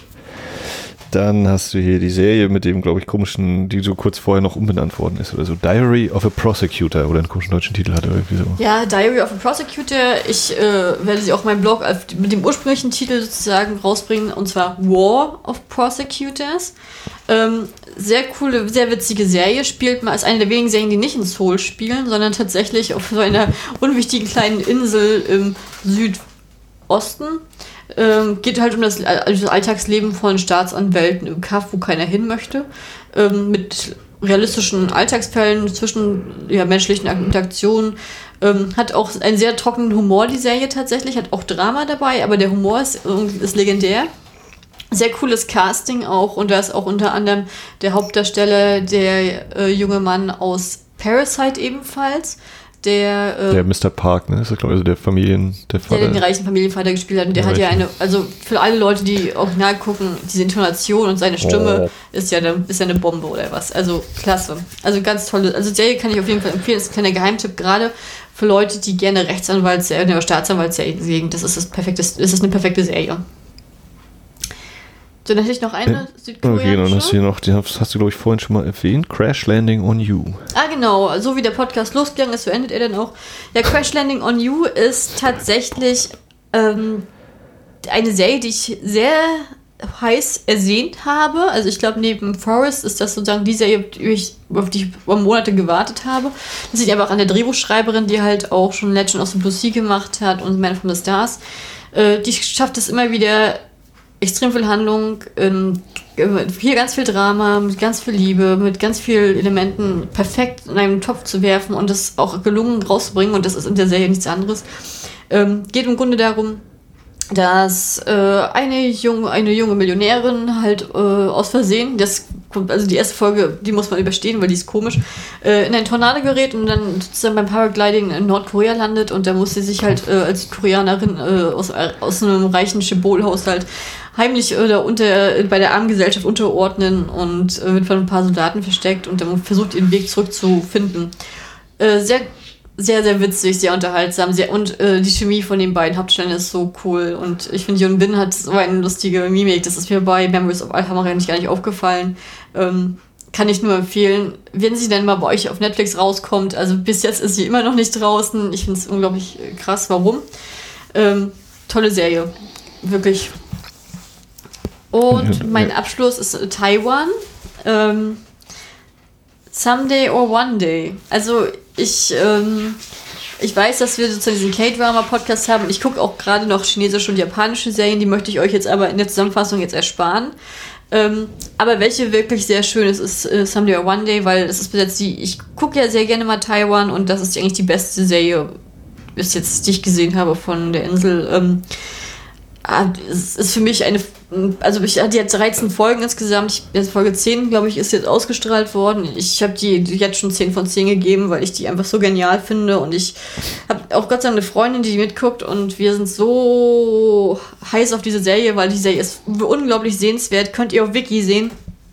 Ist fantastisch, ist eine Zeitreisedrama in drei verschiedenen Zeitsphären äh, mit Mord, ähm, äh, mit Mord. Mit Mord, mit Fantasy-Aspekten, mit ähm, äh, zwischenmenschlichen Familiendrama, mit ähm, leichter Liebesgeschichte, äh, geht, es geht um Freundschaft, es geht um, um Akzeptanz, um Homosexualität. Also da sind so viele Sachen drin, die die Serie einfach zu was perfekt machen und man kann halt nicht voraus an, was das nächste Mal passiert, weil das Drehbuch einfach intelligent geschrieben ist. Und weil es aus Taiwan kommt, ich äh, weiß ich, dass die Serie nicht von so vielen geguckt wird, aber die ist so unterschätzt. Ich kann das nur empfehlen. Äh, guckt euch die Serie an, ihr werdet es nicht bereuen. Someday or One Day mit Alice Kay und Greg Sue, perfekte Serie, wunderschön gemacht. Das äh, konnte ich mir jetzt nicht nehmen lassen und wahrscheinlich wird auch noch ein Podcast zu dem Thema in Zukunft kommen, weil ich die Serie wirklich fantastisch finde. Ja. Wir kommen also so langsam zum Ende der ersten Ausgabe hier in 2020. Wie geht es denn so weiter dieses Jahr? Was sind denn so grobe Pläne, Gedanken, nächste Zukunft, ferne Zukunft, mittlere Zukunft? Ähm, also ich bin ja heute sehr gut drauf, weil ich ja heute meine Chinesischprüfung hinter mich gebracht habe. Das heißt, ich habe Papier von Ausarbeiten alles fertig. Ähm, also, also, was ist auf jeden Fall geplant? Ich weiß jetzt immer noch gar nicht, ob das auch alles nachher in der Umsetzung alles so klappt, wie es ist. Äh, ich habe mir gedacht, weil ähm, Max ja diesen genialen Coup äh, gemacht, äh, geschafft hat, The Divine Fury mit Park Soo-yoon ins Kino zu holen, der ja im Sommer einer der absoluten Kinohits in Korea war, ähm, dass wir uns den jetzt angucken werden in größerer Gruppe morgen und dass wir den dann auch noch als kleines, als kleines Film-Special sozusagen hier besprechen. Das wäre sozusagen mein. Ich dachte, du machst das jetzt noch als Überraschung und sagst nicht, was gesprochen wird. Ja, naja. das ist doch die Überraschung. Wer weiß, wie lange wie viele Leute bis hier schon durchgehalten haben. Ja, wenn die überrascht sein, die vorausgestiegen sind. Ähm, also, dass wir jetzt sozusagen nochmal so ein Film-Special das eine oder andere mal reinbringen. Ich habe mich auch geärgert, dass wir Parasite nicht besprochen haben. Ähm, vielleicht kriegen wir das mit Burning nochmal auf die Kette. Äh, das kann, kann auf jeden Fall in Zukunft noch erfolgen. Ich habe ja am Anfang, ganz am Anfang gesagt, dass ich gerne mal auch mal Filme besprechen würde und das ist halt so eins davon. Ähm, dann das nächste Mal, wenn Kate und ich dann zusammen ein, ein Thema besprechen, was ich lustigerweise schon mal ganz am Anfang meinem Blog selbst geschrieben hatte und das hatte Kate diesmal aber vorgeschlagen. Äh, und zwar hat Kate sich echt geschafft, Boys Over Flowers zu gucken und ähm, die Einstiegsdroge. Die Einstiegsdroge von uns allen. Jetzt hat sie sozusagen sie so zum Abschnitt nachgeholt und natürlich es, es drängt sich der Vergleich mit Meteor Garden auf und äh, wir wollen dann nicht mal sozusagen Meteor Garden und äh, also die neue Verfilmung aus China dann gegen Boys Over Flowers stellen. Ich kann euch noch ein paar zu Sachen, äh, Gedanken zu sagen von Hana Yoridango, der japanischen Vorlage. Da habe ich alle drei Staffeln gesehen. Ähm, mir fehlt also nur noch Taiwan aus dieser Ecke. Ähm, das ist auf jeden Fall noch geplant. Dann habe ich meine äh, ja, Freundin Lin Ping gefragt, weil wir beide zusammen Someday or One Day gucken, ob wir nicht nochmal hinkriegen, einen Podcast zum Thema aufzunehmen. Und sie hat äh, auf jeden Fall jetzt erstmal Ja gesagt. Man weiß ja nicht, ob das wirklich so klappt, aber das ist auf jeden Fall auch nochmal in weiter Ferne geplant. Und dann wird es spannend, weil es sein kann, dass ich äh, sozusagen einen Teil meines Jahres in Korea verbringe. Oh, äh, oh. Und ähm, dann ein paar Monate wohnen muss. ähm, dieses Jahr schon Monate? Hm, das ist mir neu. Ja, das, dieses Jahr Monate, ja. Naja, aber okay. Also dann müssen wir mal gucken, wie wir es hinkriegen, ob wir dann vorab aufnehmen, ob wir dann halt über Ferngespräch und Skype das dann regeln, dass es dann wieder ein bisschen krisselig ist. Das ist ein Anruf, Anruf von Studio Link. Ja, wird auf jeden Fall noch einiges passieren. Aber was auf jeden Fall ist, äh, dadurch, dass wir jetzt nicht über die Ferne aufnehmen mussten, sondern jetzt hier habt ihr auf jeden Fall heute wieder eine schöne Tonqualität, worüber ich mich sehr, sehr freue. Ja, es ist ja immer noch im Raum. Ich muss mich mal hinsetzen, dass man das mal ein bisschen ordentlicher aufgenommen kriegt, wenn du mit Kate schnaddelst. Ja, ich finde das schade, weil Kate und ich ja immer so lustige Gespräche haben und dann wird das immer durch dieses übertönt und das ist dann immer so ein bisschen schade. Und wir müssen es auf jeden Fall noch mal hinkriegen, dass wir alle drei zusammen nochmal an einen Tisch kommen. Ja. So, also von daher äh, viel geplant. Mal gucken, was wir umgesetzt kriegen. Ähm, es kommen auf jeden Fall weitere Episoden. Ja, also wir sind ja jetzt sozusagen in der Frist, vielleicht, ich weiß noch nicht, wann wir rauskommen, wir es jetzt noch schaffen zum 31. Januar, das wäre natürlich bombastisch.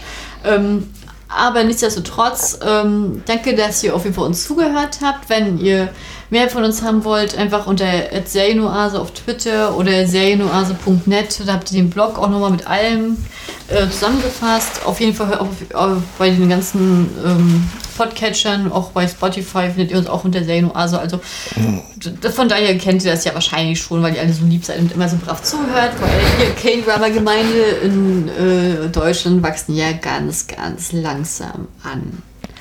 Ja, habe ich noch was vergessen zu erwähnen? Da dazu hören, dass das nicht, dass ich wüsste. Na denn, vielen Dank fürs Hören. Wir, ja, bis zum nächsten Mal. Jo, ciao, ciao. Seidchen.